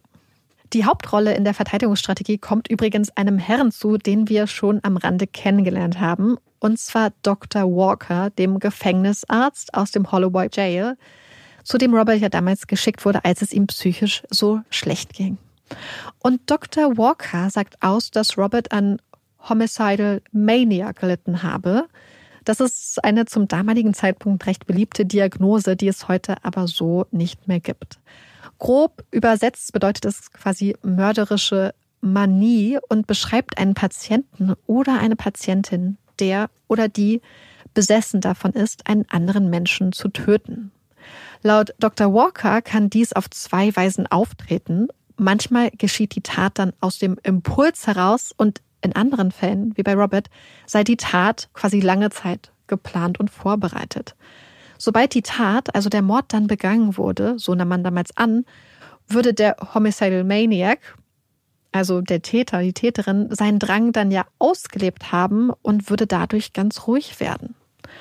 Und unter anderem sprechen laut Dr. Walker folgende Punkte für Insanity im Fall von Robert. Zum einen habe Robert ihm gegenüber im Gespräch erwähnt, dass er den starken Drang gehabt habe oder vielleicht auch den unwiderstehlichen Drang, seine Mutter zu töten. Er zitiert auch den Brief, den er an Mr. Shaw geschrieben hatte, in dem er seine eigene Hinrichtung skizzierte und in einer Art Testament riesige Geldsummen vermachte. Und auch das würde nicht zu einer psychisch gesunden Person passen. Auch er erwähnt die Kopfverletzung, die Robert bei der Geburt erlitten hat und deutet darauf hin, dass die Narben immer noch sichtbar seien. Und er glaubt auch, dass der Messerkauf, den Robert ja einige Tage vor der Tat tätigte, unter dem Einfluss der Homicidal Mania stattgefunden habe. Auch Roberts Verhalten nach der Tat, hier insbesondere der Besuch der Cricket-Spiele, würden für ihn klar auf eine Insanity hindeuten. Am Ende richtet Roberts Verteidiger sich an die Männer der Jury. Sie hätten es hier mit einem der traurigsten Gerichtsfälle überhaupt zu tun. Er sagt, dass Robert insane gewesen sei. Er habe weder Motiv gehabt, noch nach der Tat versucht zu flüchten. Doch dann wird er in seinen Ausführungen vom Richter gestoppt, weil er zu juristisch wird und die juristische Anweisung würde dem Richter obliegen. Danach ist dann Fox Anwalt dran und er weist die Jury noch einmal darauf hin, dass Fox nichts von der Tat gewusst habe und sie ihn deswegen freisprechen müssen. Danach ist es der Richter, der sich an die Männer richtet und sie erinnert. Die Insanity sei nicht bewiesen worden. Vielmehr würde alles darauf hindeuten, dass Robert ein fähiger und sehr intelligenter Junge sei. Allein die Tatsache, dass Robert sich bis zur Tat nichts habe zu Schulden kommen lassen, also in die Richtung, er wäre ja schon als kleiner Trickbetrüger bekannt, und dass es kaum vorstellbar sei, dass ein 13-jähriges Kind so eine Tat begeht, seien keine Gründe für eine Insanity. Da würden alleine als Gründe für eine Insanity nicht und für die Annahme einer Insanity ausreichen.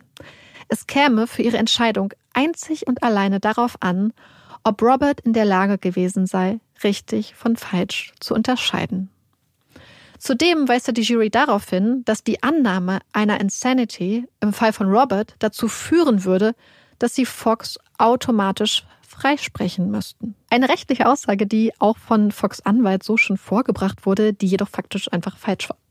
Und dann zieht sich die Jury zurück. Nach einer Stunde haben sie ihre Entscheidung getroffen. Amanda? Oh Gott, ich wusste, dass du fragst. Ich bin einfach, ich bin schon, Ihr wisst ja, dass es mir immer schwerfällt, in so andere Zeiten ich einzutauchen. So, ich finde es auch richtig schwer. Weil ich bin ja, deswegen sind alte Fälle für mich so schwierig, weil jetzt alles schon, was du gesagt hast, muss man natürlich in der Zeit betrachten. So ja. nicht mit unserem jetzigen Wissensstand, was so mentale Gesundheit und Entwicklung mhm. auch bei Kindern gerade angeht. Deswegen muss ich gerade so. Und auch der Richter. Ich fand es total schwer, den ja. Einfluss des Richters einzuschätzen, weil der sich ja ganz klar eigentlich für eine Schuldfähigkeit von Robert hier schon positioniert hat, ja, ja, muss man sagen. Ich habe schon. Also es geht ja jetzt nur darum, äh, ob Insanity ja oder nein. Ne? Weil wenn er ja, nicht also insane als, war, muss er ja also, schuldig genau, sein. Genau, also quasi, genau das ist die Frage, ja. um die es sich dreht. Mhm. Weil dass er die Tat begangen hat, ist ja Ist ja klar, klar. genau. Ich glaube, ich, ich sag jetzt, dass sie insane sagen. Also guilty but insane. Weil ich glaube, dass man auch so ein bisschen denken muss, dass was er gesagt hat nicht reicht, dass Kinder das nicht tun würden, dass die Leute doch aber genau das glauben, dass ein Kind das mhm. sonst nicht könnte, wenn es gesund wäre. Mental gesund. Okay, gucken wir uns an, was die Jury entschieden hat. Die Jury befindet Robert für schuldig. Hm. Gleichzeitig plädieren sie aber aufgrund seines jungen Alters und der Tatsache, dass er in ihren Augen die Schwere der Tat nicht begriffen habe, für eine besondere Gnade. Eine Entscheidung, die Richter Kennedy überhaupt nicht führt. Er will das so einfach nicht akzeptieren und weist die Empfehlung der Gnade, also quasi so eine mhm. Art mildernde Umstände, entschieden zurück. Hm. Er sagt, die Jury soll sich entscheiden. Schuldig, nicht schuldig, insane oder guilty but insane. Und so ziehen sich die Männer noch einmal zurück, sind aber nach gerade einmal zwei Minuten wieder zurück im Gerichtssaal. Und sie befinden Robert Coombs für schuldig, aber insane. Mm. Also exakt das, was du vorausgesagt hast. Robert weint, als er das Urteil hört. Und Fox, die Jury spricht ihn frei. Das ist jetzt keine große Überraschung, weil wir ein Insanity-Urteil ähm, haben. Aber sie machen eine Sache ganz klar. Sie sprechen ihn nicht deswegen frei, mm. weil sie Robert für insane befunden haben. Sie sprechen Fox frei, weil er in ihren Augen aufgrund der Beweislage klar unschuldig ist. Ich verstehe das sowieso nicht, warum er unschuldig ist, wenn Robert insane ist. Ich verstehe nicht, wie das zusammenhängt. Das ist ja auch falsch.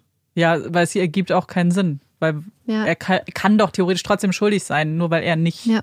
Also, I don't know. Okay. Deswegen, das war auch ein juristisch falsches Argument. Was mm. der Richter am Anfang des Prozesses zurückgewiesen hatte, als mm. falsch, als der Anwalt das zuerst ja. vorgebracht hat, dann hat der Anwalt es nochmal vorgebracht und der Richter ist dieses Mal dann mitgegangen. Okay. Das fand ich sehr interessant. Ja. Also, während Foxes das Gericht als freier, und zwar wirklich freier Mann verlassen darf, bedeutet das Urteil für Robert einen Freiheitsentzug auf unbestimmte Zeit. In England, aber auch zum Beispiel in Australien, nennt man das dann ja, also diese unbestimmte Zeit, at Her Majesty's Pleasure. Wobei dieser Begriff nicht nur im Justizkontext benutzt wird, sondern eigentlich generell eine Dienstdauer von unbestimmter Zeit beschreibt, die mit der Ernennung der Person durch die regierende Monarchin, beziehungsweise jetzt des regierenden Monarchen, beginnt und anhält, bis die Queen entscheidet, die Person wieder abzuberufen, also der König. Und dadurch, dass jetzt ein Mann König von England ist, heißt es dann übrigens auch nicht mehr at Her Majesty's Pleasure, sondern at His Majesty's Pleasure. Kleiner weiterer Einschub. Ich fand, da waren so viele spannende Aspekte mhm. dabei. Und bald darauf zieht der 13-jährige Junge dann nach Broadmoor. Broadmoor ist kein Gefängnis, sondern ein Hospital, beziehungsweise, wie man damals auch sagte, ein Asylum. Und ich weiß nicht, wie es dir beziehungsweise wie es euch da draußen geht, aber als ich gehört habe, dass Robert nach Broadmoor geht, hatte ich sofort total klischeehafte mhm. Bilder vor Augen. Und die waren, bin mir ziemlich sicher, zweierlei Ursprungs. Zum einen total amerikanisch geprägt, so durch Filme und Serien, mhm. wo ich so Bilder hatte von so einem ganz großen weißen Haus mit riesigen, luftigen Räumen und einem schönen Garten und alle Menschen in weiß gekleidet aber auch Bilder von so Schocktherapien, Fesseln, Zwangsjacken und ganz viel Kälte und Sterilität. Das ist, glaube ich, so das Bild, was mir so durch amerikanische Serien und Filme ja. vermittelt wurde. Und auf der anderen Seite habe ich mir so dunkle, nasse Zellen vorgestellt, Kälte, Dreck, Schmutz, Menschen, die gefesselt und vernachlässigt werden. Und dieses Bild ist ganz klar durch das Bethlehem Hospital oder wie es im Volksmund heißt, Bethlehem geprägt. Und Bethlehem war eine der Höllen auf Erden. Und wir gucken uns das jetzt kurz an, bevor wir nach Broadmoor kommen. Die Geschichte von Bethlehem reicht bis ins 13. Jahrhundert zurück, genauer gesagt 1247. Und damals wurde es ursprünglich als religiöser Orden der heiligen Maria von Bethlehem gewidmet. Über die Jahre wurde dann aus dem religiösen Orden ein Hospital. Wobei ein Hospital damals eine andere Bedeutung hatte als heute. Ein Hospital damals war ein Ort, an dem Menschen aufgenommen wurden, die Hilfe oder Unterstützung brauchten, zum Beispiel auch, weil sie einfach arm waren. Mit einem medizinisch orientierten Krankenhaus im heutigen Sinne hatte das also nicht wirklich viel gemeinsam. Mit der Zeit hat sich der Orden dann aber immer mehr auf die Betreuung von pflegebedürftigen Menschen spezialisiert und am Ende des 14. Jahrhunderts hatte sich das Hospital dann komplett der Pflege-Betreuung von Menschen mit psychischen Erkrankungen und Problemen verschrieben. Und damit war es für sehr, sehr lange Zeit die einzige speziell auf Menschen mit psychischen Erkrankungen spezialisierte Einrichtung in England und damit auch immer wieder Spiegel der Ideen der Zeit in Bezug auf dieses Thema. Im Mittelalter wurden psychische Erkrankungen als rein körperliche Beschwerden angesehen und deswegen wurden die Patienten und Patientinnen auch entsprechenden körperlichen Behandlungen unterzogen. Man hat unter anderem versucht, zum Beispiel den Menschen ihre in Anführungsstrichen melancholischen Säfte, wie man das damals nannte, durch Aderlass, also Blutlassen, auszutreiben. Man hat Brechkuren gemacht, hat ihnen Abführmittel verabreicht oder zum Beispiel auch ätzende Substanzen auf die Haut aufgetragen. Man hat den Patienten teilweise die Haare abrasiert und sie zum Beispiel auch in eiskalte Bäder gezwungen oder sie in Laken gewickelt, die mit Eis ähm, gefüllt waren. Und es verwundert kaum, dass viele dieser Behandlungsmethoden nicht selten zum Tod der Patientinnen und Patientinnen geführt haben, zumindest aber die Menschen massivst misshandelt wurden und traumatisiert. Die Lebensumstände in Bethlehem waren damals schon nach damaligen Standards auch unerträglich. Mitte des 17. Jahrhunderts zog das gesamte Hospital dann von Bishopsgate, wo es gegründet wurde, nach Moorfields um. Und zwar in ein riesiges, opulentes Gebäude, das französischen Prachtbauten nachempfunden war und unter anderem wunderschöne weitläufige Gärten hatte. Aber wie so oft galt auch hier schon bald das Motto Außen hui, in unglaublich pfui. Die Lebensumstände für die Menschen in Bethlehem waren der Horror, wie gesagt, schon im 16. Jahrhundert. Also an der alten Location in Bishopsgate wurde während einer Inspektion vermerkt, dass es so dreckig und verwahrlost sei, dass es für die Unterbringung von Menschen nicht geeignet sei. Und daran ändert sich leider auch mit dem neuen schicken Gebäude absolut nichts. Das Haus scheint ab dem Moment der Fertigstellung wieder zu verfallen und das Leben darin ist für die Menschen weiterhin ein absolutes Grauen. Ein Grauen, das sich jedoch bald als finanzieller Knaller entpuppt. Denn um Geld einzuspielen, öffnet Bethlehem seine Pforten für die Öffentlichkeit. Eine Praxis, die wohl länger schon in kleinerem Ausmaß Traditionen hat, die jetzt aber auf eine ganz andere Ebene gehievt wird. Wer möchte, kann für ein bisschen Geld in das Hospital hineinspazieren und sich an dem Schrecken im Inneren unterhalten. Patienten und Patientinnen oder eher Insassen bzw. Gefangene werden so als Attraktion missbraucht und bloßgestellt. Sie werden verspottet, gedemütigt, provoziert, angespuckt, mit Sachen beworfen. Und das kommt zu den eh schon absolut unmenschlichen Lebensumständen. Diese Menschen haben quasi in einer Art schrecklichen Zoo gelebt. Mhm. Und 1699 hat auch ein Besucher die Geräuschkulisse in Bethlehem beschrieben und die Vorstellung ist einfach unglaublich grausam. Er sagt, dass es einfach die ganze Zeit unaufhörlich unglaublich laut war und dass man das Rasseln von Ketten gehört hat, wie Menschen an Türen geschlagen haben, wie Leute geschimpft haben, geschrien haben, gerufen haben, dazwischen Sachen, die geklappert haben und Gesang. Und er konnte sich einfach nichts anderes vorstellen, als dass das quasi die Hölle sein muss, oder dass es sich mhm. so in der Hölle anhören muss. Tatsächlich konnte Bethlehem zu diesem Zeitpunkt nicht mal so viele Menschen aufnehmen, wie Bedarf bestand. Es gab sogar trotz der Umstände ganz lange Wartelisten für die Aufnahme von neuen Patienten, was am Ende dazu geführt hat, dass es eine ganze, in Anführungsstrichen, Madhouse-Industrie gab, wo Privatpersonen eigene Hospitals, in Anführungsstrichen, eröffnet haben und damit sehr viel Geld gemacht haben. Was auch daran lag, dass viele von ihnen einfach jede Person, die zu ihnen angekarrt wurde, aufgenommen und eingesperrt haben, ganz unabhängig davon, in welchem zu psychischen Zustand die Person sich befand. Weswegen so auch oft einfach unliebsame Verwandte aus dem Weg geschafft wurden. 1750, während Bethlehem also als riesiges, äh, beliebtes Horrorspektakel dient, gab es aber auch eine gegenteilige Bewegung und Ärzte mit progressiven Ideen haben sich vom Bethlehem Hospital abgespaltet und gründeten genau gegenüber das St. Luke's. Dort hatte man sich von all den mittelalterlichen Ideen und Behandlungen losgesagt, die ja auch aus heutiger Sicht faktisch einfach Folter sind. Und statt davon auszugehen, dass es quasi eine körperliche Behandlungsmethode gibt, die für alle Patienten und Patientinnen funktioniert, war man im St. Luke's der Ansicht, dass es viele verschiedene Arten von psychischen Erkrankungen und Störungen gibt mit verschiedenen Ursachen und dass daher auch jeder Fall individuell untersucht und sorgsam behandelt werden muss. Und anders als das dreckige, kalte, stinkende Bedlam wurde im St. Luke's auch sehr viel Wert darauf gelegt, ein ruhiges, sauberes und sicheres Umfeld für die Patienten und Patientinnen zu schaffen. Tatsächlich musste aber das St. Luke's sehr viel Kritik für seine progressiven Ideen einstecken. Sie waren sehr umstritten und wurden immer wieder öffentlich von konkurrierenden Ärzten angegriffen und kritisiert. Klar. Was die Ärzte im St. Luke's aber nicht eingeschüchtert hat, sie haben sich nicht beirren lassen und auch aktiv an den öffentlichen Debatten teilgenommen und ihre Ideen und Behandlungsmethoden verteidigt. Die Popularität von Bedlam als Spektakel wächst und das Gebäude kann die großen Menschenmassen am Ende kaum noch tragen.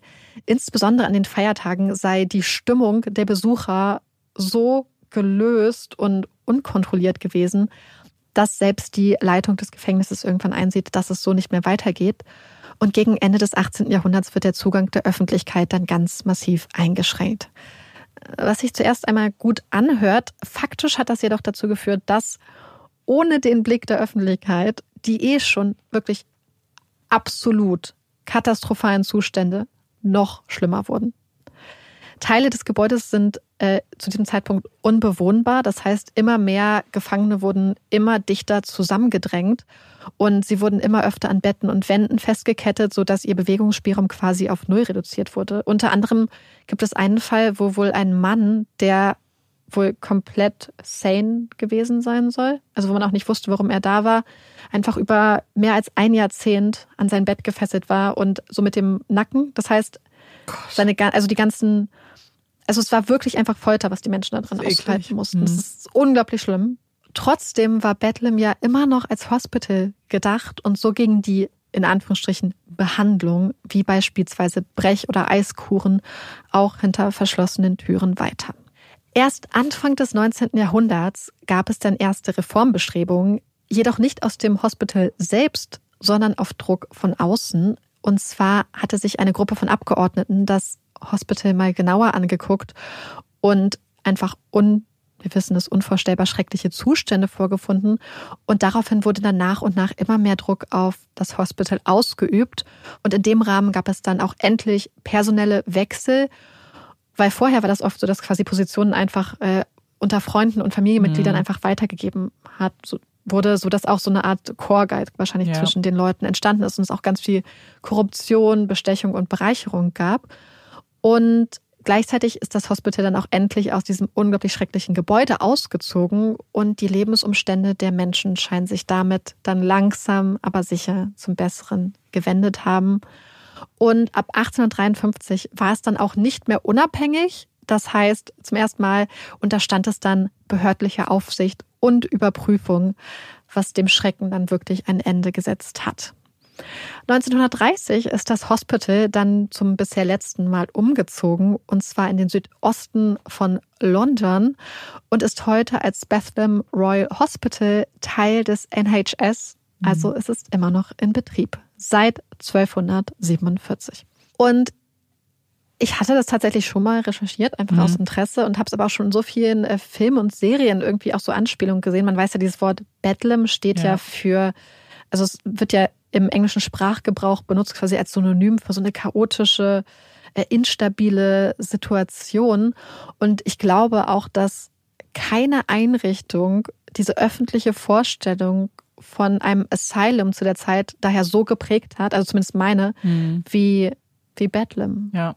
Und deswegen hatte ich auch erstmal kein besonders gutes Gefühl, als ich oder als Robert dann zu ähm, einem Aufenthalt quasi in einer Klinik auf unbestimmte Zeit verurteilt wurde mit seinen 13 Jahren. Aber schauen wir uns erstmal an, wie es Robert in Broadmoor ergeht. Robert wird am 23. September von Holloway nach Broadmoor, also in Berkshire, gebracht. Es ist immer noch unglaublich heiß. Wir erinnern uns, Rekordsommer, Rekordseptember, 30 Grad im Schatten. Das Broadmoor Hospital wurde in den 1860er Jahren für die Menschen gebaut, die, wie man damals sagte, mad and bad waren. Und zuvor wurden Straftäter und Straftäterinnen, die als insane galten und at Her Majesty's Pleasure verurteilt wurden, zum Beispiel im Bethlehem Hospital untergebracht oder auch in anderen psychiatrischen Kliniken. Doch mit der wachsenden Popularität des Insanity Pleas gab es dann immer mehr Menschen, auf die das halt zutraf und die Hospitals waren voll. Das heißt, man brauchte eine Lösung und so wurde 1860 der sogenannte Criminal Lunatic Asylums Act, auch bekannt als Broadmoor Act, verabschiedet und mit dem Bau von Broadmoor als speziell für Straftäter und Straftäterinnen ausgerichtetes Hospital begonnen. Broadmoor bestand damals, also als Robert ankam, aus sechs Blöcken. Block 1 und 6 waren damals die Blöcke, in denen Patienten untergebracht wurden, die entweder für sich oder andere Menschen eine Gefahr dargestellt haben und dadurch auch einen erhöhten Betreuungsbedarf hatten. Das heißt, es gab hier mehr Betreuer und mehr Sicherheitsvorkehrungen, um gewalttätige und gefährliche Zwischenfälle zu vermeiden. In Block 2 und 5 wurden dann die Patienten und Patientinnen untergebracht, die eine weniger enge Betreuung gebraucht hatten, sprich Menschen, die sowohl mit sich selbst als auch mit anderen Menschen eigentlich gut klar gut klarkamen und daher auch keine besonders engmaschige Betreuung bedurften und die dadurch auch in den Genuss bestimmter Privilegien gekommen sind. Wobei hier nochmal zwischen Block 2 und 5 unterschieden werden muss, äh, und zwar nach sozialer Klasse, Status, Bildung. Man hat versucht, dass die Menschen quasi so ein bisschen in ihrem sozialen Umfeld bleiben. Und aufgrund seines Alters darf Robert in Block 2. Und in Block 3 und 4 waren dann zum Beispiel neue Patienten umgebracht, die noch zugeordnet werden müssen oder auch befand, und dort befand sich auch der Krankenflügel. Als Robert nach Broadmoor kommt, steht das Hospital unter der Leitung von Dr. Nicholson und Dr. Nicholson hat ganz klare Vorstellungen davon, wie ein Hospital zu laufen hat. Ähnlich wie die Ärzte im St. Luke's damals legt er Wert darauf, dass das Lebensumfeld seiner Patientinnen und Patienten ihrer psychischen Gesundheit zuträglich ist. Und das umfasst für ihn nicht nur ein sicheres, sauberes und angenehmes Umfeld, hohe hygienische Standards und eine gute Verpflegung und Gesundheitsversorgung, sondern auch Betreuer, die die Menschen mit Respekt behandeln. Die Angestellten, für die es auch extra ein Handbuch, das sogenannte Red Book, gibt, werden zum Beispiel angehalten, niedergeschlagenen Menschen Trost zu spenden und aufgeregte Menschen sanft zu beruhigen. Fesseln, gepolsterte Zellen oder zum Beispiel auch Zwangsjacken, also jegliche Art der körperlichen Fixierung, sucht man in Broadmoor vergeblich. Betreuer sollen stattdessen, wenn notwendig, andere Betreuer zur Hilfe holen, wobei und, die Leute dann also festhalten, wobei es auch hier sehr strenge Regeln gibt. So ist es zum Beispiel untersagt, Patienten mit dem Knie nach unten auf den Boden zu drücken oder sie mit dem Knie, mit dem Knie auf dem Boden zu fixieren. Und es ist auch nicht erlaubt, Menschen, wenn man sie festhält, zum Beispiel die Extremitäten zu verdrehen. Auch der Einsatz von Medikamenten, die rein der Ruhigstellung der Patienten dienen, kommt eher selten vor. Dr. Nicholson verlässt seinen Posten in Broadmoor jedoch schon bald nach Roberts Ankunft und an seine Stelle tritt Dr. Brain. Ich hoffe, dass ich ihn richtig ausspreche. Dr. Brain folgt grundsätzlich der gleichen Linie wie Dr. Nicholson. Für ihn sind die Menschen in Broadmoor Patienten, keine Gefangenen. Trotzdem hat er sehr schnell den Ruf eines strengen Chefes und wird ein paar Jahre später sogar von der Behörde gerügt, denn mit seinem Antritt als neuer Chef nimmt die Zahl der Verlegungen in Isolationszellen zu. Im Laufe der Zeit nach der Rüge arbeitet er jedoch daran und sorgt am Schluss dafür, dass die Zeit, die die Menschen in diesen Isolationszellen verbringen, auf dem niedrigsten Stand überhaupt landet. Das heißt, er reduziert es massiv, auch im Vergleich zu seinen Vorgängern. Insgesamt wird in Broadmoor auch sehr viel Wert auf eine adäquate Beschäftigung und Freizeitgestaltung für die Patienten und Patientinnen gelegt. Sie können zum Beispiel eigene Gemüse- und Blumenbeete anlegen und pflegen. Es gibt Tanzveranstaltungen, Zeitungen, Bücher, man kann Schach und Billard spielen, alles Mögliche. Es gibt Bands. Und ein sehr berühmter Insasse hat sogar seine eigene Privatbibliothek und arbeitet einfach von Broadmoor aus weiter. Robert, der ja immer sehr musikverliebt war, wird in seiner Zeit in Broadmoor sehr viel Musik machen und unter anderem das Klavier und Geige spielen lernen. Zudem arbeitet er auch in der Schneiderei. Und Patienten, die in Broadmoor arbeiten, sei es im Garten, in der Schneiderei, der Wäsche oder so, bekommen übrigens extra Essen und jeden Monat auch einen kleinen Lohn für ihre Arbeit. Und ich habe das Amanda auch schon erzählt, mhm. denn bin ich über einen Kommentar bei Amazon zu einem Buch über Broadmoor, was ich aber nicht gelesen habe, gestolpert, wo die Person sagt, quasi, also im übertragenen Sinne, dass es zwar ein sehr gutes Buch sei, aber dass sie oder er schon davon ausgegangen war oder erwartet hatte, dass er jetzt äh, Seite über Seite von den schlimmsten Misshandlungen der quasi Insassen lesen würde und dass es ganz, ganz schlimm sein wollte und deswegen ein bisschen enttäuscht sei, weil es sich so anhört, als ob das eigentlich ein ganz mhm. angenehmer Ort zum Leben sei und die Person sei sich sicher, dass es so nicht gewesen sei. Mhm. Und das fand ich ganz interessant, weil es eigentlich auch eine ähnliche Erwartungshaltung, wie ich sie hatte, ja darstellt, nur noch mal auf andere Art und Weise, weil ich ja sehr froh war, dass Wollte es ich gerade sagen, war. du warst nicht enttäuscht davon, sondern ja. eigentlich erstmal positiv überrascht. Genau. Und, ähm, und auch damals schon stand Broadmoor deswegen teilweise in der Kritik. 1898 wurde zum Beispiel ein Mann nach Broadmoor verlegt, der kurz nach seiner Ankunft einen Brief geschrieben hat, wo er das tolle Umfeld und auch die vielfältigen Möglichkeiten der Freizeitgestaltung in höchsten Tönen gelobt hat. Der Brief wurde dann an eine Zeitung weitergegeben und als der veröffentlicht wurde, gab es einen massiven Aufschrei, weil auf einmal so der Eindruck entstanden ist, Broadmoor sei eine Art Luxushotel und das kann bei Straftätern ja einfach nicht der Fall sein. Sprich, Broadmoor und sein Chef waren so in der Defensive, sie mussten wieder ausführlich erklären und rechtfertigen, warum Broadmoor genauso geführt wird und auch dass das, was der neue Patient da als so luxuriös wahrnimmt, für viele Patienten, die dort auf unbestimmte Zeit sind mhm. und schlussendlich Broadmoor wahrscheinlich nie wieder verlassen dürfen, ja. eigentlich nur ein kleiner Trost ist, weil ihnen ja komplett ihre ganze Freiheit und so genommen wird. Und im Vergleich zu dem, was viele Menschen da verloren haben, ist es halt ein kleiner Trost. Aber es ist auch so ein bisschen das, was Dr. Brain wohl gesagt hat. Für ihn waren es halt seine Patienten, weil dadurch, dass sie halt insane waren, waren sie moralisch nicht schuldig. Für ihn, deswegen mussten sie auch nicht irgendeine Schuld ausgleichen und sie hatten nicht die Aufgabe, hier irgendwie Sühne zu leisten oder Abbitte oder irgendwas, sondern wurden einfach als Patienten bestmöglich behandelt. Und Robert wird am Ende sehr viel Zeit in Broadmoor verbringen. Er wird am 15. März 1912 im Alter von 30 Jahren nach 17 Jahren in Broadmoor wieder in die Freiheit entlassen. Wow, also ich glaube, du hast mit Zeitreise am Anfang deines Falls uns nicht zu viel versprochen. Weil, ach, Olaf ist übrigens gerade im Hintergrund. Wir überlegen gerade, vielleicht sollen wir kurz warten? Oder? Ja, ich glaube, das geht auch so. Stört euch das? Nee, ne? Okay, Olaf lässt sich jetzt im Hintergrund schmecken, während wir. Danke, Olaf. Ähm, also mit Zeitreise hast du uns auf keinen Fall zu viel versprochen, weil ich finde es halt immer auch super interessant, so einzutauchen. Und ich muss mich halt immer so aktiv dran erinnern, so das auch nicht unbedingt immer zu vergleichen oder so. Oder auch vielleicht meinen, so den heutigen Wissensstand daran zu, anzu, also das mit heutigem Wissensstand zu sehen, alles.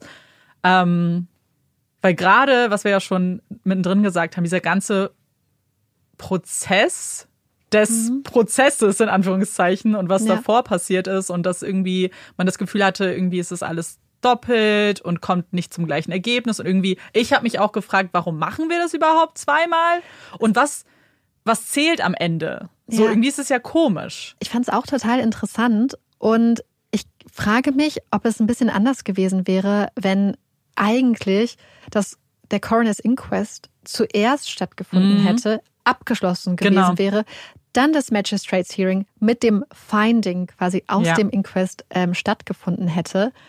Aber wir haben ja sonst auch oft so ein Inquest, aber selten vor einem Prozess, mhm. oft auch mittlerweile statt einem Prozess, ja, genau. wenn es zum Beispiel auch möglicherweise, ähm, ja, also wir haben das ja einfach öfter, wenn eine Person einfach unter ungeklärten Umständen verstirbt, dass dann einfach nochmal die Sache überprüft wird.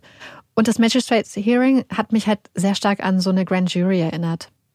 Und so ein Indictment von ja. einer Grand Jury, die ja dann entscheidet, ob äh, eine Anklage erhoben wird gegen die Person ja. und ob dafür dann genug Hinweise und Beweise vorliegen. Ich fand es auch so interessant, weil ich finde, es hat auch gezeigt, was für krassen Einfluss auch der Richter, mhm. der Vorsitzende Richter halt in solchen Fällen hat, weil ich fand wirklich diese Tatsache, dass Nathaniel, wie gesagt, obwohl Robert gesagt hat, dass sie das zusammen ja. abgesprochen haben und obwohl klar ist, dass er von der Tat wusste, dass er quasi beim Magistrates Hearing, was ja gucken soll, gegen wen es genug Beweise gibt. Ja. Das heißt, der, und, der Gegenstand der Untersuchung wäre gewesen, herauszufinden, ob, ob das, wessen sie beschuldigt sind, auch wirklich quasi durchgehen könnte, ja. theoretisch vor Gericht. Und dann, bevor diese Untersuchung stattfindet, das Ergebnis im Fall von Nathaniel vorwegzunehmen.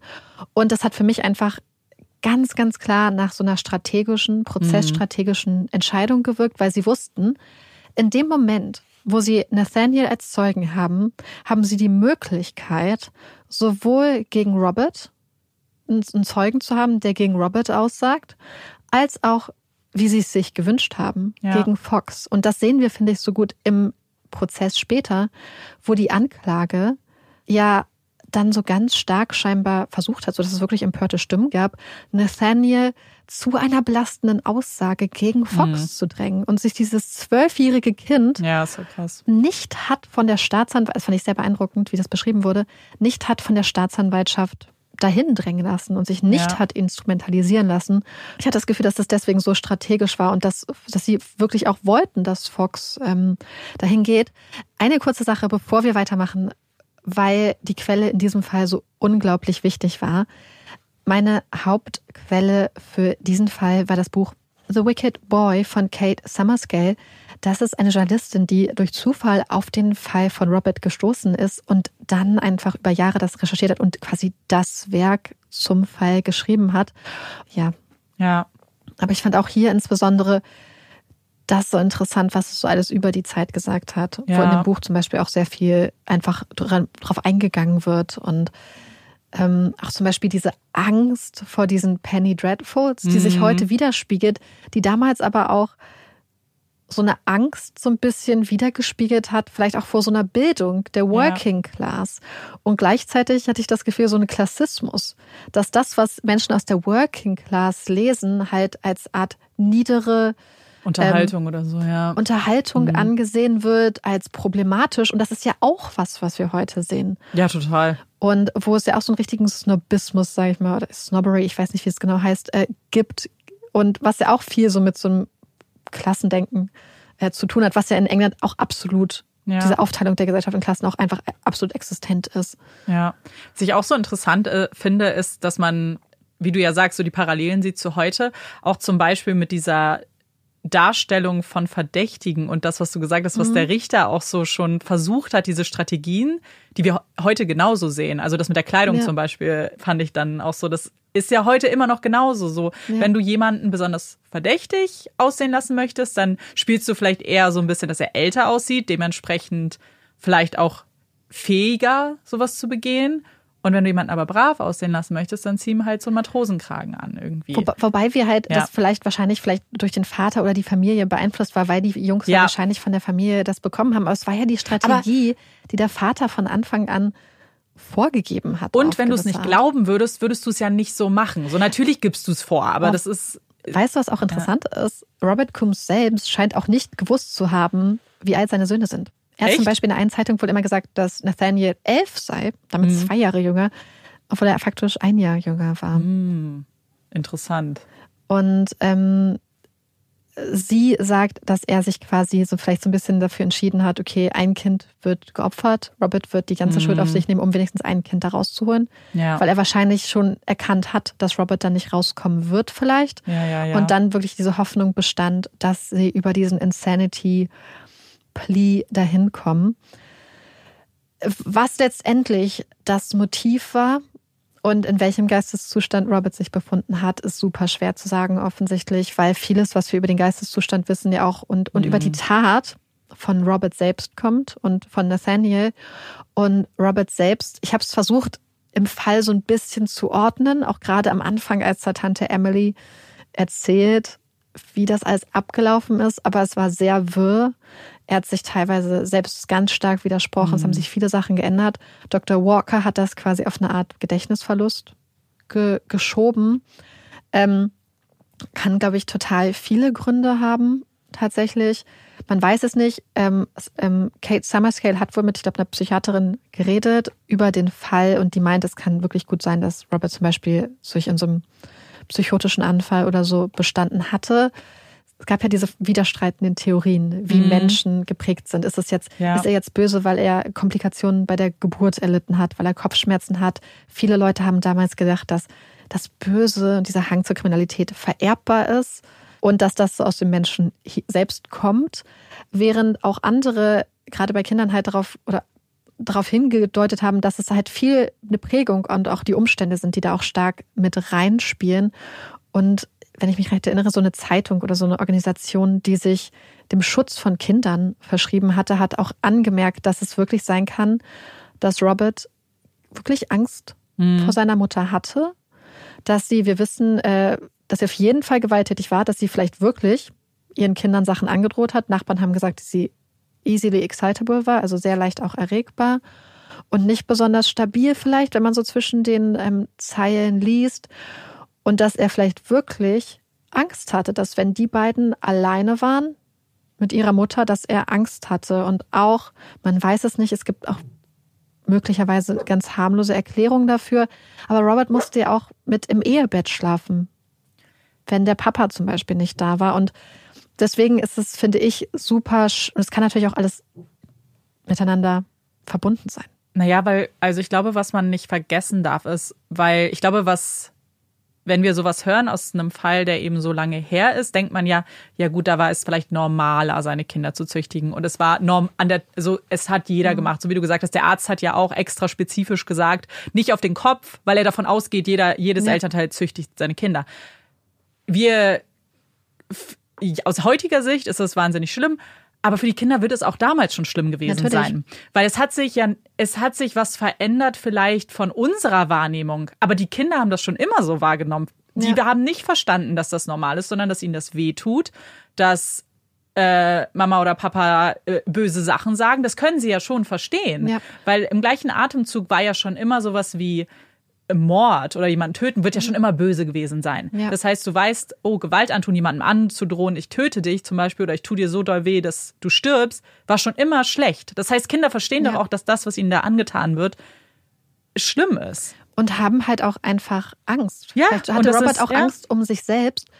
Und ich glaube, dass also dass zum Beispiel auch Tante Emily hat am Anfang gesagt, dass äh, Emily Coombs Mhm. Schon auch ein bisschen seltsam war manchmal. Und ich frage mich, ob diese ganzen Beschreibungen dieser leichten Erregbarkeit, der Seltsamkeit, das, was Robert auch gesagt hat, dem Gefängnispsychologen, also dem Gefängnisarzt gegenüber, ähm, nicht vor Gericht hat er das ja gesagt, sondern dem Gefängnisarzt, dass, dass das vielleicht Anzeichen sein könnten, dass Emily Coombs wirklich nicht stabil war und wirklich auch stark gewalttätig unter Umständen gewesen sein könnte. Und dann kann es natürlich sein, dass es dann so eine Mischung gibt. Es kann natürlich auch sein, Ja. wir haben das oft, dass Kinder oder Menschen vielleicht sich in einer Situation befinden, die für sie ganz schlimm und auswegslos ist. So ein bisschen auch so ein bisschen wie, stell dir vor, du bist jemand in der Working Class und du arbeitest von morgens bis abends, äh, wirst in der Fabrik ausgebeutet. Ja. Und dann liest du vielleicht Penny Dreadfuls und liest von jungen Menschen, die sind wie du, die auf einmal ihr Glück in fernen Ländern finden. Ähm, ein Arzt hatte tatsächlich auch empfohlen, dass Robert mit seinem Papa auf Seereise geht. Das hatten sie auch gemacht. Und äh, Kate Summerscale hat gesagt, dass das auch schon darauf hindeuten könnte, dass dieser Arzt erkannt hat, dass die Umstände zu Hause das Problem sein könnten. Mhm. Ja. Aber wie gesagt, damals war körperliche Züchtigung und so normal. Psychische Erkrankungen wurden total tabuisiert. Ja. Viel nicht erkannt und man hat auch, glaube ich, ganz viel nach dem Prinzip agiert, was ich nicht weiß, macht mich nicht heiß und es ist nicht meine Angelegenheit. Deswegen kann ich mir vorstellen, dass auch ein Kind dann zum Beispiel, was zum Beispiel sich in einer psychischen Ausnahmesituation befindet, vielleicht trotzdem auch dann sich wegträumt. Einfach Ja. als so eine Art Überlebensstrategie, um mit einer ganz schweren Situation zu Hause umzugehen. Ja. Und deswegen glaube ich, dass das vielleicht auch alles mit reingespielt hat, weil das, was Nathaniel gesagt hat, dass Robert geplant hatte, die ganzen Wertgegenstände zu Geld zu machen. Wir wissen, dass er es nicht gemacht hat. Er hat zwei Uhren quasi verpfänden lassen, wobei eine wohl eh für ihn gedacht war. Man wusste nur nicht, ob er sie schon übergeben bekommen hatte. Seine Mutter hatte sehr viel Schmuck zum Beispiel. Statt den zu verpfänden, hat er dann seine absolut geliebte Mandoline verpfändet. Und ich glaube, jeder Musiker und jede Musikerin weiß, was das wahrscheinlich, wie stark das Herz bricht, wenn man sein geliebtes Instrument Ja. verpfändet. Und als Kind ja dann sowieso, wenn Ja. das so wahrscheinlich gar nicht so viele Gegenstände hast, die dir gehören unbedingt. Und dann zu entscheiden, ist halt eine, ein Statement. So, es ist jetzt Ja. nicht, oh, ich habe das leichtfertig, das stand jetzt rum und ich habe es genommen, wenn die Alternative gewesen wäre, oh, deine Mutter ist eh tot. Nimm den Ja. Schmuck zum Beispiel. Ja. Also irgendwie muss das einen Grund gehabt haben. ja. Ja, es ist halt auch, also weil zum einen ist es eine andere Zeit. Das heißt, wir haben hier keine Experten und Expertinnen, die sich irgendwie einen mentalen Zustand anschauen konnten. Gleichzeitig haben wir aber auch das Gefühl, dass viel hinter, oder ich das Gefühl, dass viel hinter verschlossenen Türen passiert ist, weil der Vater ja auch viel unterwegs war, richtig? Dass Angst geherrscht hat in dem Haus, glaube ich schon. Wo die jetzt begründet drin liegt, können wir gar nicht wissen. Weil ganz ehrlich, für mich würde auch das, das Züchtigen auch schon reichen für ein extrem unsicheres Umfeld und eine extrem, extreme Angst vor der Person. Ähm, aber wie du sagst, der, was es noch sein könnte, so da, da ist ja super viel unklar für uns. Ja. Und selbst ein zum Beispiel psychisch sehr, sag ich mal, instabile ähm, Elternteil, was zum Beispiel manchmal Kinder mit Liebe überschüttet und Ja. sie dann im nächsten Moment Ja. entzieht, kann ja auch oder ist für Kinder ja zum Beispiel eine unglaublich belastende, Ja. traumatisierende Situation. Deswegen, ich glaube, da gibt es einfach ganz viele verschiedene Möglichkeiten, Mhm. äh, wo man auch einfach das gar nicht mehr beurteilen kann. Ja. Was wir aber wissen, ist, dass Robert, nachdem er aus Broadmoor entlassen wurde, dann nach Australien ausgewandert ist. Sein Mhm. kleiner Bruder, mit dem er dann auch übrigens immer dann auch in Kontakt Mhm. gewesen ist, auch. Nathaniel hat übrigens ganz lange als sogenannter Stoker auf Dampfschiffen gearbeitet, Mhm. was auch eine eigene Art von Hölle ist. Ich weiß nicht, ob ihr Titanic geguckt habt. Stoker Mhm. sind die Menschen, die die Kohle in die ähm, quasi Motoren der Schiffe oder reinschaufeln. Ja. Und das ist ein unglaublich schlimmer Job, weil es, also ich, ich habe immer Titanic Ja, auch. vor Augen. Ja. Äh, unglaublich schlimm, das hat er halt ganz, ganz lange gemacht, wo man auch nicht besonders viel verdient hat.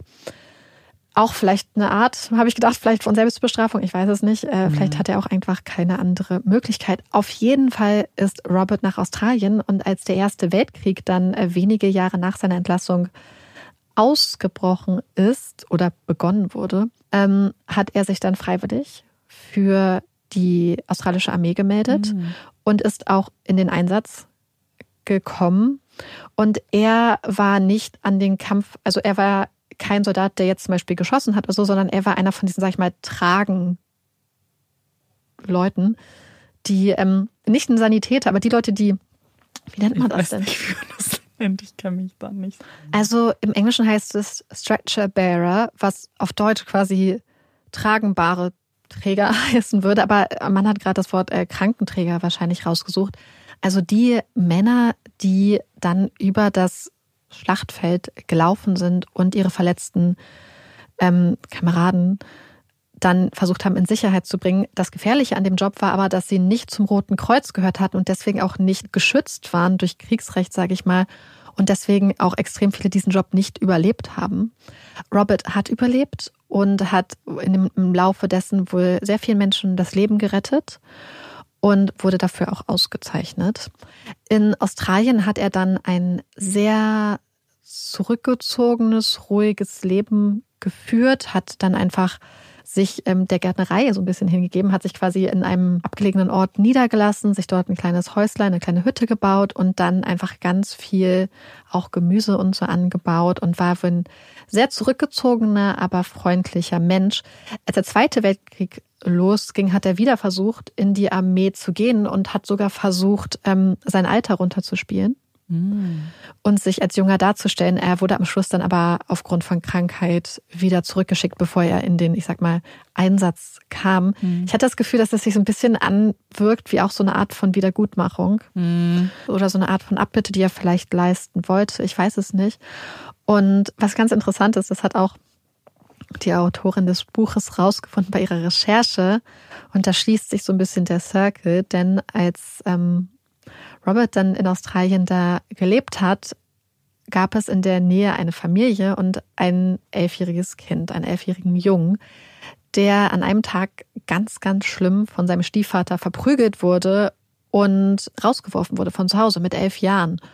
Und dann war es Robert, hm. der dieses Kind zu sich genommen hat und wie eine Art Ersatzvater für diesen Jungen geworden ist und der dann lange bei ihm gelebt. Die beiden haben so miteinander gelebt und ähm, ist dann später quasi Flügge geworden und hat sein eigenes Leben aufgebaut. Aber für ihn war Robert wirklich so der Halt und der Mann wohl, der ihn gerettet hat. Ja. Aber ich fand das irgendwie so schön, so diese, wie der Zirkel sich so schließt. Ja. Weil vielleicht, wer weiß, wenn Robert, das, das haben wir so oft, denkt man, wenn da eine Person gewesen wäre, die einem ja. Kind geholfen hat oder die vielleicht früher einer auch einer Person geholfen hätte, dass das viele Schicksale hätte und ja. viel Leid auch hätte abwenden können. Ja, in dem Fall hier auf jeden Fall, weil man darf nicht vergessen, so Kinder sind halt abhängig von erwachsenen Menschen, ja. von ihren Eltern als allererstes, weil die natürlich die direkten Bezugspersonen sind. Aber wenn die vielleicht kein sicheres Umfeld bieten, egal wie das aussehen mag, dann müssen es andere Erwachsene sein, ja. die aushelfen. Und ich frage mich auch, ob halt hier Robert vielleicht sich selbst einfach auch in dem Jungen gesehen hat. Ja, wahrscheinlich. Und dass das vielleicht wirklich für die Theorie spricht, dass er damals auch aus einer, möglicherweise aus einer Angst draus gehandelt hat, vielleicht oder vielleicht auf jeden Fall auch Misshandlungen wirklich erfahren hat. Ja, weil es ist so, weil man so viel spekuliert, hört es sich vielleicht auch ein bisschen an, als ob man das irgendwie auch rechtfertigen möchte, was offensichtlich irgendwie sowieso nie geht bei einem Mord, aber gleichzeitig kann man sich auch kein Szenario vorstellen, in dem Robert einfach eines Morgens aufgewacht ist und gesagt hat, heute töte ich meine Mutter. So. Wobei wir solche Fälle ja, ja. interessanterweise ja, ja, gerade bei Kindern schon mhm. hatten. Ja. Bei jungen Leuten. Aber ähm, hier irgendwie spricht ja vieles dafür, genau. dass es auch so ein Prozess war und ja, dass es irgendwas gibt, was ihm auf jeden Fall. Ja. Und hat. es ist eine Sache, die ich jetzt schon so oft angesprochen habe. Aber mhm. auch gerade hier bei Robert und Nathaniel habe ich und das ist so ein bisschen das, was die Jury ähm, beim Prozess mit ihrem ersten, quasi mit ihrer ersten Entscheidung so gesagt hatte, dass sie das Gefühl hatten, dass er die Tragweite seiner Handlung nicht verstanden hat. Und ich hatte wirklich auch das Gefühl, dass es schon wieder so ist, wie so oft, wenn wir Täter und Täterinnen mhm. in dem Alter haben, dass sie nicht 100% verstehen vielleicht manchmal, was, was es bedeutet, wenn ein Mensch tot, Tot ist. ist. Mhm. Weil worauf haben die Jungs auch gewartet? Dass der Ja, Papa das- nach Hause kommt? Naja, sie, also, sie haben ja schon verstanden, dass es nicht reicht zu warten danach, weil sie haben sich ja Ja. Hilfe geholt in John. Ja. Also irgendwie, Wobei sie ihn halt, glaube ich, also meine Theorie ist auch so ein bisschen, dass Robert verstanden hat, dass ihr Treiben, ja. sage ich mal, vielleicht länger unbeobachtet bleibt, wenn sie einen Ah. Erwachsenen dabei haben. Weil Wäsche waschen, kochen, Lieferungen annehmen, Miete bezahlen, all diese Sachen konnte Robert. Also der Ja, ja, war ja, ja. Ähm, komplett gut ausgebildeter, sag ich mal, Hausmann. Und er hat äh, John ja auch immer wieder gebraucht, um Sachen zu verpfänden. Ja, dafür, das dachte ich eigentlich eher, dass sie für solche Mhm. ich glaube das Sachen auch, aber ich habe auch das Gefühl, dass er vielleicht geahnt hat, Ja, dass das wenn ist, die hm. beiden alleine sind, dass Nachbarn vielleicht ein bisschen mehr nachfragen. Ja, wobei das dann, ach, ich weiß nicht, es ist natürlich super schwierig, weil die menschliche, das menschliche Ja. Handeln so schwierig ist. Aber äh, irgendwie ist es, weil er dann so kalkuliert gehandelt hat danach, ist es schwierig für mich zu glauben, dass er gar nicht verstanden hat, was es bedeutet, wenn jemand nee, das meine ich ist. auch nicht. Ich glaube eher so, dass man manchmal so auf dieser emotionalen Ebene, dass du Ja. kognitiv schon checkst, aber dass du emotional auf der gleichen, Ja. weißt du so, wie zum Beispiel manchmal, wenn man eine Nachricht hört, man hört und versteht sie kognitiv, aber Hm. Ja. was das emotional manchmal bedeutet und was das wirklich bedeutet, also zumindest bei mir braucht manchmal Zeit, um das so durchzusehen, Ja, dass das ich ist- manchmal Sachen ja. gar nicht verarbeiten kann emotional. Hm. Und dass das vielleicht so ist, dass sie irgendwie, ja, Es ist einfach schon, Weil schon schwer. gleichzeitig, ja. wenn du so kalkuliert bist, warum bist du dann da geblieben? Und warum bist du auch, als Tante Emily gekommen bist, Mhm. da geblieben und hast ihr sofort alles erzählt? Er hat nie, Mhm. zu keinem Zeitpunkt, außer dass er halt diese Sachen mit Nathaniel gesagt hat, was mir wirklich das Gefühl gibt, dass die beiden da wirklich einfach zusammen drüber geredet haben, hat er nie versucht, die Schuld auf wen anders zu schieben. Weil er hat ganz Ja. klar gesagt, dass es John Fox nicht war. Das ist ja das, was die Nachbarin als Mhm. Ja, ja, quasi so total. ehrenwert, glaube ich, auch empfunden hat, dass er sofort gesagt hat, das war ich. ja, ja, Weswegen ich auch glaube, dass das, was er über Nathaniel gesagt hat, also entweder war es vielleicht so eine Art von Halluzination, Hm. weil der Ablauf, wie er ihn erzählt, passt nicht so richtig mit dem Husten. Aber was ist, wenn er gedacht hat, er hat gehustet. er hätte Husten gehört? Ja. Weil sein Papa hat ja gesagt, dass er manchmal Stimmen oder Geräusche Mhm. gehört hat, die nicht da waren. Ja. Ja, es ist halt schwer, so, ne? Weil Mhm. wir nichts davon so richtig bestätigt haben. Ja, ich finde das, ich das ist richtig. es halt. Und dann ist es so schwierig, sich das auch zu erklären, Mhm. weil ich muss dann auch so an diese Tage denken, die sie so gefüllt haben mit eigentlich ja, wie du ja gesagt hast, so ein bisschen, oh, ist ja eigentlich voll schön, so jetzt Mhm, zu mit Hause. so einer Freiheit. So genau, einer, Freiheit. So einer, Als ob sie sich auch befreit hätten. Vielleicht haben sie das in ihrem, Mhm. in ihrem Umfeld ja auch, wenn ihre Mutter vielleicht Ja. tatsächlich für sie die Böse war irgendwie. Ähm, und irgendwie müssen sie sich ja doch klar gewesen sein, was sie da getan haben, weil sonst hätten sie nicht so schnell alles gestanden. Ja, ja, also das, Das das was, was sie gemacht haben, war dem, Ja. glaube ich, zu 100 Prozent klar. Was äh, man festhalten soll, was auf jeden Fall auch alle gesagt haben, dass Emily ihre Kinder wirklich aber auch geliebt hat. Aber es ist auch kein Widerspruch. Man Nein, kann seine Kinder wirklich. Hm. lieben und trotzdem Handlungen vornehmen. Ja. Oder auch aufgrund vielleicht zum Beispiel einer psychischen Erkrankung Ja. hand, äh, auf eine gewisse Art und Weise handeln, ähm, die mit kind, wo, Kindeswohl einfach nicht vereinbar ist. Naja, ganz oft wird doch auch zum Beispiel Züchtigen mit Liebe begründet. Dass man sagt, ich liebe meine Damals, Kinder so ja. sehr. Ja, ja, Das war ja gerade erst der Zeitpunkt, wo so die Rechte von Kindern überhaupt so ein bisschen in den Fokus äh, gerückt wurden. Ja. Ähm, was ich bei dem Fall übrigens auch wirklich, und das, das ähm, bezieht sich ja jetzt auch so ein bisschen auf zum Beispiel dieses mögliche Geräusche hören und so, so spannend fand, war auch ähm, halt Bedlam, Broadmoor, diese Ver, Ver, Verbandelung dieser Sachen, diese sich ändernde ähm, Wahrnehmung und um diese sich ändernden Ideen. Ähm, und eine Sache, die ich noch äh, hinzufügen möchte, weil ja zum Beispiel auch in diesem Amazon-Bewertungskommentar stand, ich bin mir sicher, dass es kein schöner Ort war.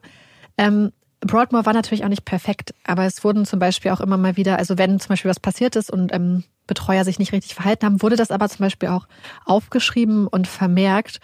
Und insgesamt soll es wirklich, ähm, ja, wir haben es ja gehört, nach welchen, welchen Ideen gehandelt wurde und wie der Zustand so war. Interessanterweise ist Broadmoor jedoch vor einigen Jahren wieder in die Schlagzeilen gekommen. Denn in der Zwischenzeit hat sich natürlich viel getan und zwischenzeitlich wurde ein Mann, ein Entertainer namens Jimmy Savile, damit beauftragt, Broadmoor quasi neuen frischen Wind einzuhauchen. Was deswegen so interessant ist, weil falls, äh, falls irgendwer das nicht weiß, Jimmy Savile ist ein ganz, ganz krasser Sexualstraftäter mhm. gewesen. Und ähm, ich hatte überlegt, das auch direkt in der Folge noch mit anzusprechen, weil da echt, es gibt so einen 137 Seiten Report tatsächlich, ich glaube vom NHS oder so, gab es so eine Untersuchungskommission über diese Verbindung Broadmoor, Jimmy Savile. Mhm. Ähm, habe dann aber gedacht, es könnte vielleicht auch eine ganz spannende Folge ergeben, ja. weil das ja einfach Taten mit einem Ausmaß waren, mit einem Machtmissbrauch, die einfach ja. unglaublich krass waren. Und das fand ich so ganz interessant. Der ganze Fall hat zum Beispiel auch ganz viele Verbindungen zu anderen berühmten Kriminalfällen und auch zum Beispiel zu Oscar Wilde. Mhm. Und das fand ich so interessant, weil ich weiß nicht, wie es bei dir ist, aber eine der Sachen, die ich so krass liebe, ist beim Recherchieren, wenn einem diese ganzen kleinen, mhm. vorher unsichtbaren Verbindungen auffallen. Ja, total. Weil ganz oft gehören die ja gar nicht vielleicht zum Fallablauf. So, du könntest es ja. auch sehr gut einfach weglassen. Habe ich zum Beispiel in diesem Fall halt gemacht. Ja, ne? aber gleichzeitig ist es auch so interessant für einen selbst. Ich glaube, das mhm. wissen wir eh so. Wenn wir recherchieren, dann finden wir vielleicht Dinge interessant und fokussieren uns selber. Ob ja. es am Ende den Fall schafft, ist nochmal eine andere Sache. Aber nur, wie viel Zeit man teilweise selbst damit verliert, mhm. solche Sachen zu lesen, die auf den ersten Blick vielleicht für andere aber unwichtig scheinen würden. Total, weil ich finde, das sind oft gerade diese kleinen ja. Sachen. Ja, ich äh, hoffe, dass die kleine Zeitreise euch gefallen habt. Ja. Habt. Habt. Hat. Hat. Hat. Ja, bin sehr gespannt. Ich glaube, bei dem Fall gibt es auch so viele Punkte irgendwie. Mhm die einem auch selber so zum Nachdenken anregen und so ein bisschen. so viel drüber nachgedacht. Mhm. Ich habe schon Amanda gesagt, die ganze Woche, wenn ich mit Olaf spazieren war, immer mhm. die ganze Zeit alles so formuliert im Kopf schon. Ja. Und teilweise so ganze Diskussionen mit mir selbst ausgetragen. Das mache ich auch immer. Also ich diskutiere ja. auch, weil man muss ja manchmal Dinge auch so laut ja. für sich selber sortieren und weil wir ja das gegenseitig nicht machen können. Mhm ähm, bleibt manchmal nur die Person selbst. Und manchmal hat man ja zum Beispiel auch so eine gewisse Einschätzung und dann ja. debattiert man auch die Gegenseite, um ja. zu gucken, ob das, was man sagt, halt irgendwie Hand und Fuß hat. Mhm. Naja, und, und andere Blickwinkel auch zu eröffnen manchmal. Mhm. Ja. Ja. Also, wir sind sehr gespannt und damit wir aber vielleicht ein kleines bisschen durchatmen können, kommt hier unsere Puppy Break. Yay! Als ich das letzte Mal hier im Studio war, und mich dann abends auf den Nachhauseweg gemacht habe, ist mir ein Tier über den Weg gelaufen. Uh. Ich habe Marike danach davon erzählt. Und genau um dieses Tier soll es heute in unserer Puppy Break gehen. Und zwar lief ich so durch eine eigentlich ziemlich stark besuchte Straße, sind so Restaurants auch und Läden und ähm, sind viele Menschen. Und auf der Straße, neben diesen Leuten, die da gegessen haben draußen, lief ein Fuchs herum. Und um Füchse soll es jetzt gehen. Und eigentlich ist es trotzdem eine Puppy Break, denn Füchse gehören zur Familie der Hunde. Uh. Das heißt, theoretisch geht es trotzdem um Puppies, wenn auch nicht ganz im klassischen Sinne. Und was super interessant ist, ist, dass Füchse zwar zur Familie der Hunde gehören, aber auch viele Eigenschaften von Wildkatzen haben. Zum Beispiel sind sie die einzige Hundeart in Anführungszeichen, die ihre Krallen ein- und ausfahren kann und die statt runden Pupillen vertikale hat, wie man es von Katzen mm. kennt. Und irgendwie, als ich das so gelesen habe, war ich so, es ergibt voll viel Sinn, weil ich finde, ein Fuchs sieht auch ein bisschen aus wie eine Mischung aus Hund und ja. Katze. Und dachte mir so, ja.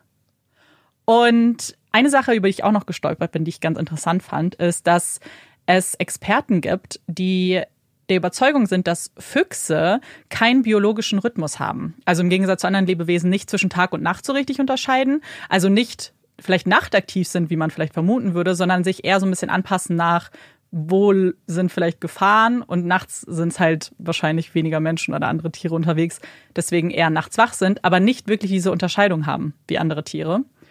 Und dann habe ich mich natürlich gefragt, so, warum habe ich diesen Fuchs in Berlin gesehen? So, mhm. wir sind hier mitten in der Stadt. Was machen diese Füchse hier? Und ich bin auf etwas gestolpert, wovon ich gar nichts wusste und äh, bin sehr gespannt, ob ihr das wusstet. Das war nämlich letzten Monat, im Oktober. Und es gibt dieses Phänomen der bekannten Oktoberfüchse. Und zwar sind das Füchse, die wahrscheinlich im Frühling geboren wurden, aber jetzt alt genug sind und von ihren Familien ich will nicht verstoßen sagen, es wird so beschrieben, dass sie jetzt äh, dazu ermutigt werden, sich ein eigenes mhm. Rudel, ein eigenes Revier zu suchen.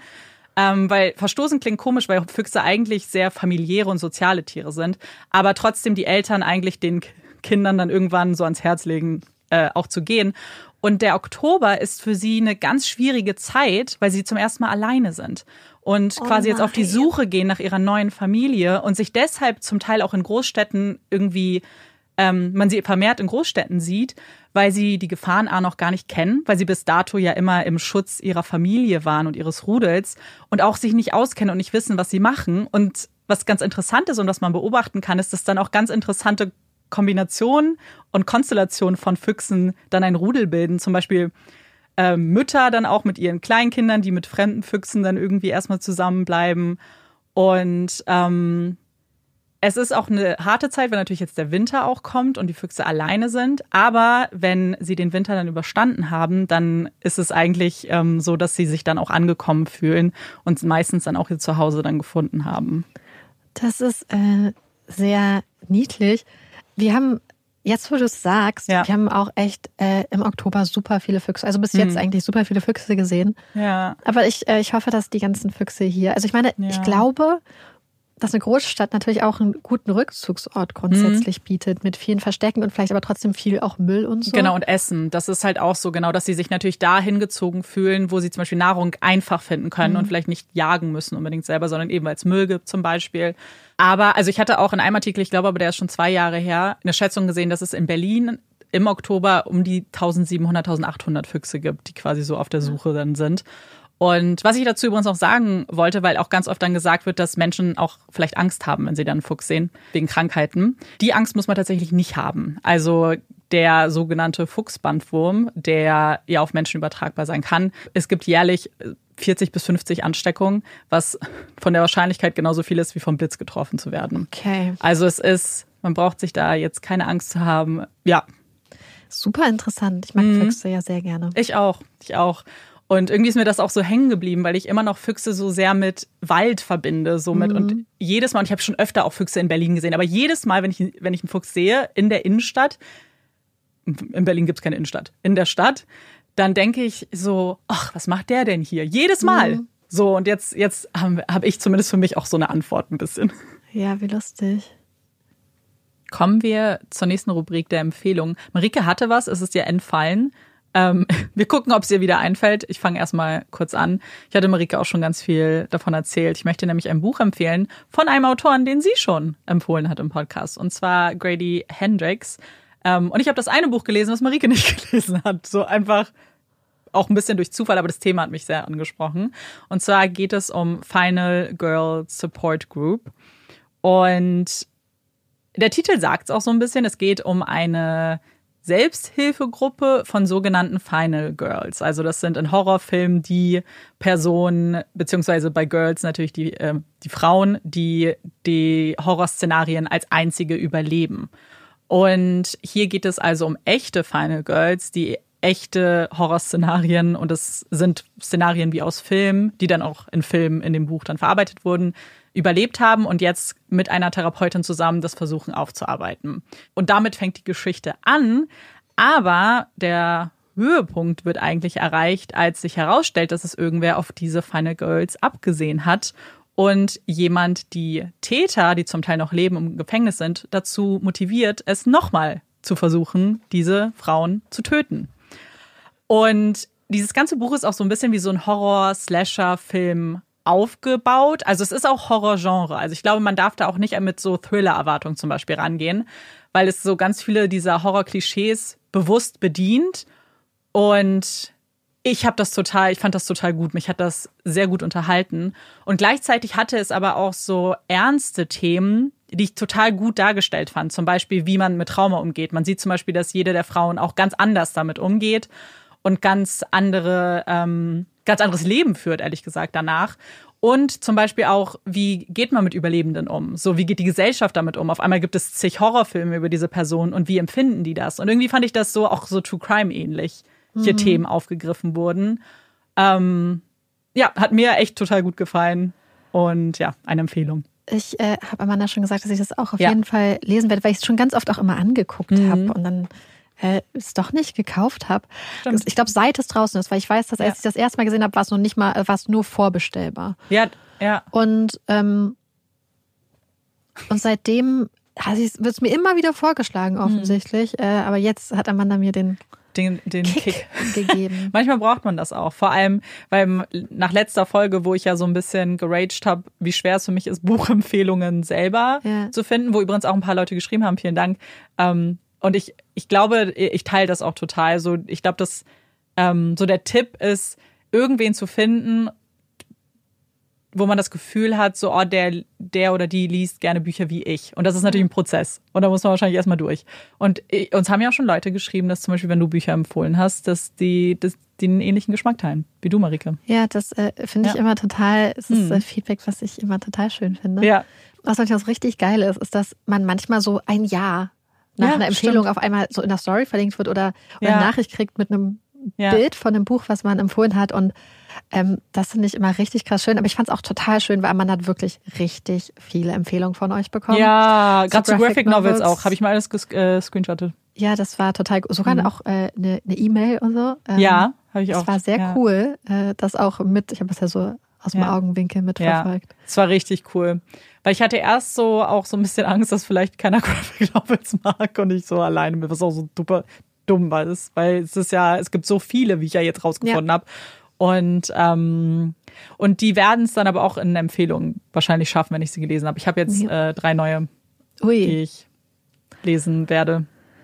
Ja, Hast du einen Hot Take für uns? Ich, ich habe nicht so einen richtigen Hot Take, okay. weil ich glaube, dass ich nicht der Hot Take bin, aber ich bin mir unsicher. Ach so, du glaubst, okay. Ich möchte eigentlich bestätigt kriegen, dass das, was ich mache, okay ist und dass auch okay. alle anderen so denken. oh Gott. Und zwar geht es um Selbstbedienungskassen. Ja. Und ich hasse, hasse, also die Sache ist die. Ja. Grundsätzlich bin ich die Art von Person, die es auch sehr schätzt, in bestimmten Situationen nicht mit anderen Menschen agieren mhm. zu müssen außer, außer bei Kassen. Aber wenn ich ganz ehrlich bin, liegt es auch vor allem einfach daran, dass ich damit komplett überfordert bin. Mhm. Und bei unserem Rossmann sind jetzt mehrere Selbstbedienungskassen und die sagen dann immer so, ja, wer mit Karte bezahlen möchte, kann auch gerne an die Selbstbedienungskassen ja. gehen. Und ähm, ich fühle mich immer richtig schlecht, jetzt an die normalen Kassen ja. zu gehen, weil ich das Gefühl habe, dass ich eigentlich dazu gedrängt werde, mhm. die Selbstbedienungskassen zu nehmen. Aber ich habe es einmal kurz versucht und ich glaube, vielleicht war die Kasse einfach hat nicht funktioniert. Ja. Ähm, und dann, ich bin dann so schnell überfordert. Also wirklich, also ich, ich hatte das schon früher, es gibt ja schon seit Ewigkeiten ja, ja, Selbstbedienungskassen und wenn ich die vermeiden kann, vermeide ich sie. Und ähm, es gibt ja auch immer Leute, die das dann benutzen und ich kenne auch Leute, die das voll gerne machen. Aber ich hasse das und ich habe aber auch das Gefühl, dass die meisten Leute das richtig dolle hassen. Also, ich mag's. Ich benutze die auch oft, wenn's also wenn es die Möglichkeit gibt. Bei mir habe ich das gar nicht so oft, weil mein zum Beispiel mein Rossmann oder so, wo ich die auch schon kenne, hat das gar nicht. Aber ich möchte kurz, also für mich meine erste Erfahrung mit Dings ist Ikea. Bei Ikea gibt's die ja auch, wo du selber scannst mit deinem kleinen Gerät und so. Und die benutze ich immer.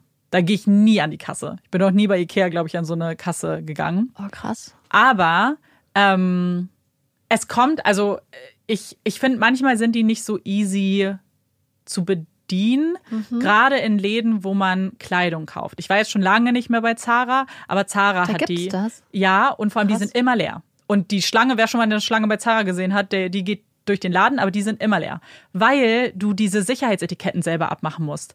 Und das eine Mal, wo ich das bei Zara gemacht habe, was jetzt auch schon länger her ist, weißt du, wie schwer das ist, wenn man das nicht mhm. gewohnt ist? Ich bin sicher, mhm. wenn man das schon öfter gemacht hat, geht das wahrscheinlich. Aber ja. dieses reinfriemeln und dann stehst du da so lange und hast auch das Gefühl, so oh, bin ich einfach nur schlechterin oder Das ist es ist dieser Leistungsdruck. Ja. Es ist genauso wie wenn man bei Lidl an der Kasse ist und man kommt nicht hinterher ja. mit dem Einpacken. Und ich habe einfach, ich glaube, Mein Grundproblem mit Selbstbedienungskassen ist die Angst davor, in der Öffentlichkeit zu scheitern. Ja. Und manchmal bin ich dann auch so ein bisschen ähm, überfordert, gerade weil ja auch sehr viel möglich ist. Ich weiß nicht, ob du schon mal an so einer warst, ähm, wo du nur deinen Korb hinstellst und irgendwas passiert, irgendwas scannt, was auch immer Ja. in deinem Korb ist und auf einmal hast du das alles drauf. Echt krass. Ja, und ich stehe dann da und bin auch so, wie, wie geht das? Also Ah. ich, es geht natürlich über die Etiketten und das über Scanning und so weiter, aber trotzdem. So, für mich ist kurz Hexenberg. Ja, verstehe ich. Ja, und dann, ähm, aber ich mach's schon, weil, aber, weil ich hauptsächlich auch zu faul bin, mich anzustellen, weil es geht Ich schon stehe lieber meistens. zehn Minuten in der. Und das, aber das Aber du stehst Pro- ja sonst nicht gern an. Ich hasse Anstehen. Ja. Aber wie gesagt, ich glaube, es ist einfach ein Abwägen von zwei Übeln. Das Problem ist, dass ich jetzt, wenn ich da an der Kasse stehe, immer das Gefühl habe, also in dem Moment, wo sie dann fragen, Ja. Karte oder Bar, Ja, ja, und ich mich dann quasi ähm, bl also bloßstellen, offenlegen muss, dass ich mit Karte bezahle, keine Zigaretten kaufen möchte, also auch keinen Grund habe und ich eigentlich an die Selbstbedienungskasse gehen könnte, weil ich ja das Gefühl habe, solche Läden planen ja wahrscheinlich auch dann entsprechend ähm, Kassiererinnen und Menschen ein. Und ich habe immer voll Angst, dass ich den Leuten an der Kasse dadurch das Leben schwer mache. Aber das glaube ich nicht. Ich, Ich glaube nicht, dass man das auch denken muss, weil ich glaube, dass ähm, erstmal bist du nicht die Einzige. Ich Erstmal weiß. werden Aber man das denkt ja immer so machen. nur ja, so ja, über ja. sich, man ist so bei sich manchmal, gerade an der Kasse. Ja, und ich glaube, dass die Leute, wenn man an der Kasse arbeitet, sich ja freuen, wenn jemand ist, der nett ist zumindest. Und dann Ja. haben sie lieber dich, wenn du da. aber ich schäme mich dann immer schon so. Ich bin dann, glaube ich, so, so, so, so. Ja, ja. Ja, man zerdenkt das dann. Aber ich einfach. frage mich, was ich versuche mir, äh, wie, wie ich mir versuche, mir das gut zu reden, ist, Mhm. dass ich denke, aber immerhin, vielleicht sichert das Arbeitsplätze. Das habe ich gerade nämlich auch gedacht. So, aber ich würde mich mal interessieren, Was ihr dazu sagt, wenn ihr ähm, da ja. Erfahrung habt. ja, ob da, Team. oder ob das auch so ist.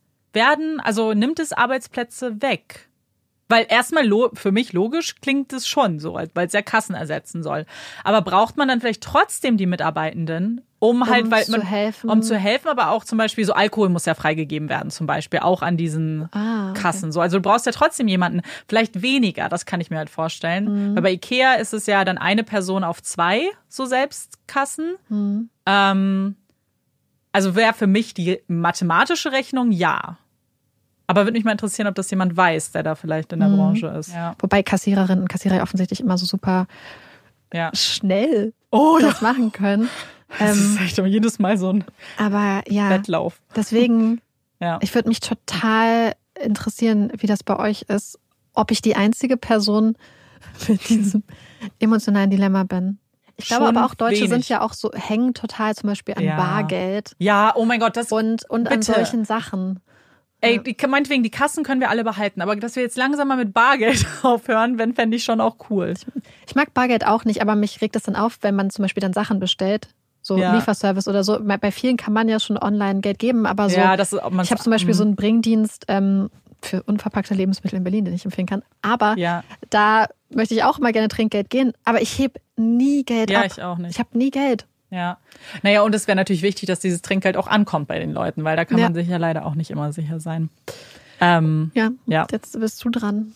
ähm, ja, ich habe wieder einen ziemlich spezifischen Hot Take, weil, also, ich hatte schon mal eine kontroverse Meinung zu, zu einem Liebespaar in einer Serie. Wer sich erinnert, das war Pretty Little Liars und Spencer und Caleb, die ich sehr gefeiert habe. Und ich habe noch so einen ähnlichen. Bei einer Serie, bei der ich aber glaube, dass sie vielleicht noch mehr Leute geguckt haben. Und zwar, Marike und ich haben vorher kurz geredet, dass wir gerade irgendwie keine Serien neu anfangen können. Deswegen gehe ich in so meine Lieblingsserien wieder rein. Und eine davon ist Friends.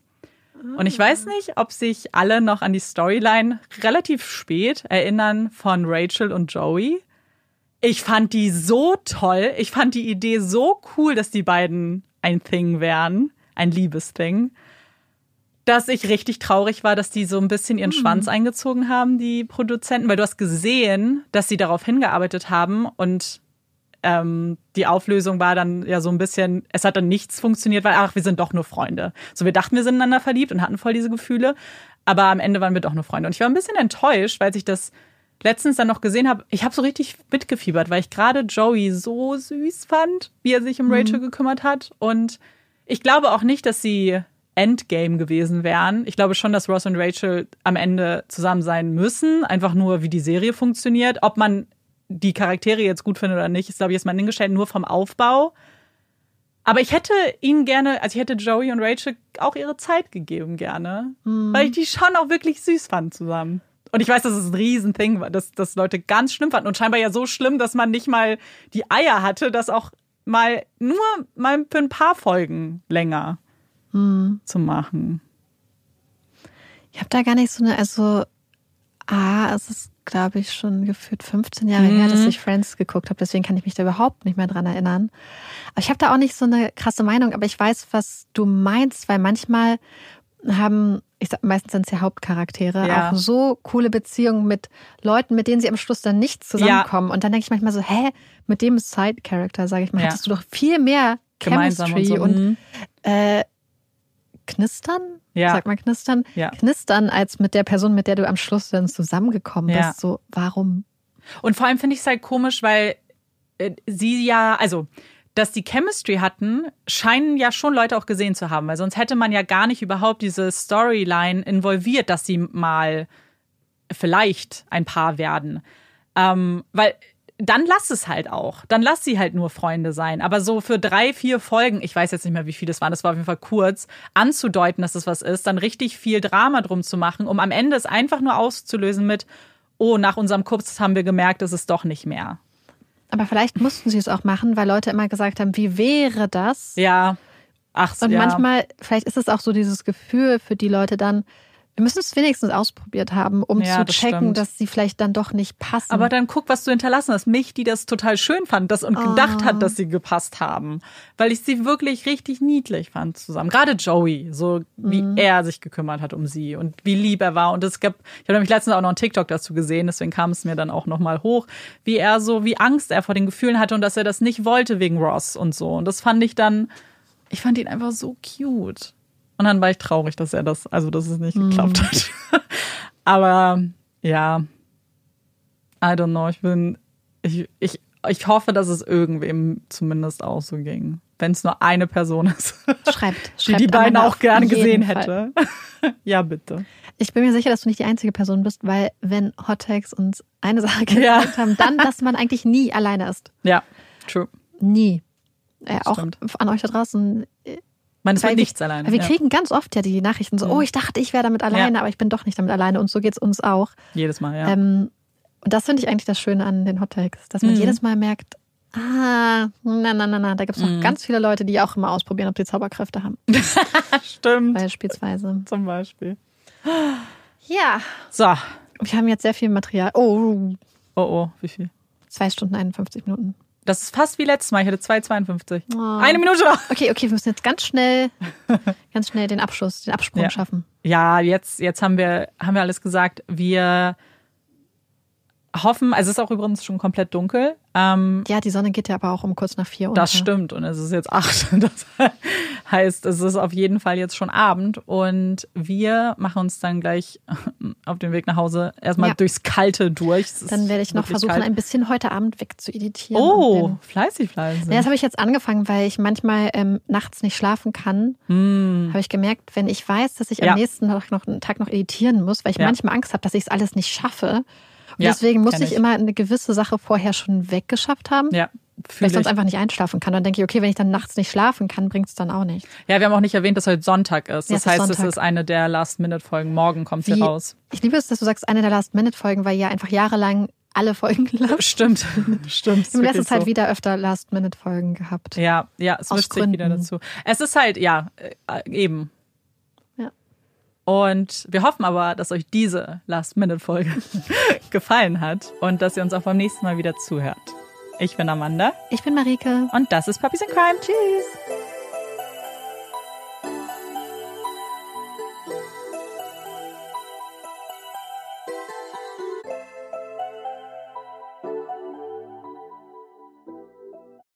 Don't miss End of Story, the twisty new thriller from the number one New York Times bestselling author of The Woman in the Window.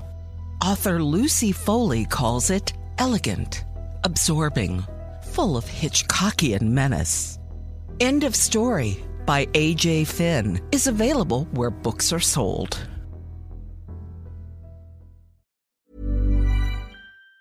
Even on a budget, quality is non-negotiable. That's why Quince is the place to score high-end essentials at 50 to 80% less than similar brands. Get your hands on buttery soft cashmere sweaters from just 60 bucks, Italian leather jackets, and so much more. And the best part about Quince, they exclusively partner with factories committed to safe, ethical, and responsible manufacturing. Elevate your style without the elevated price tag with Quince. Go to quince.com slash upgrade for free shipping and 365-day returns.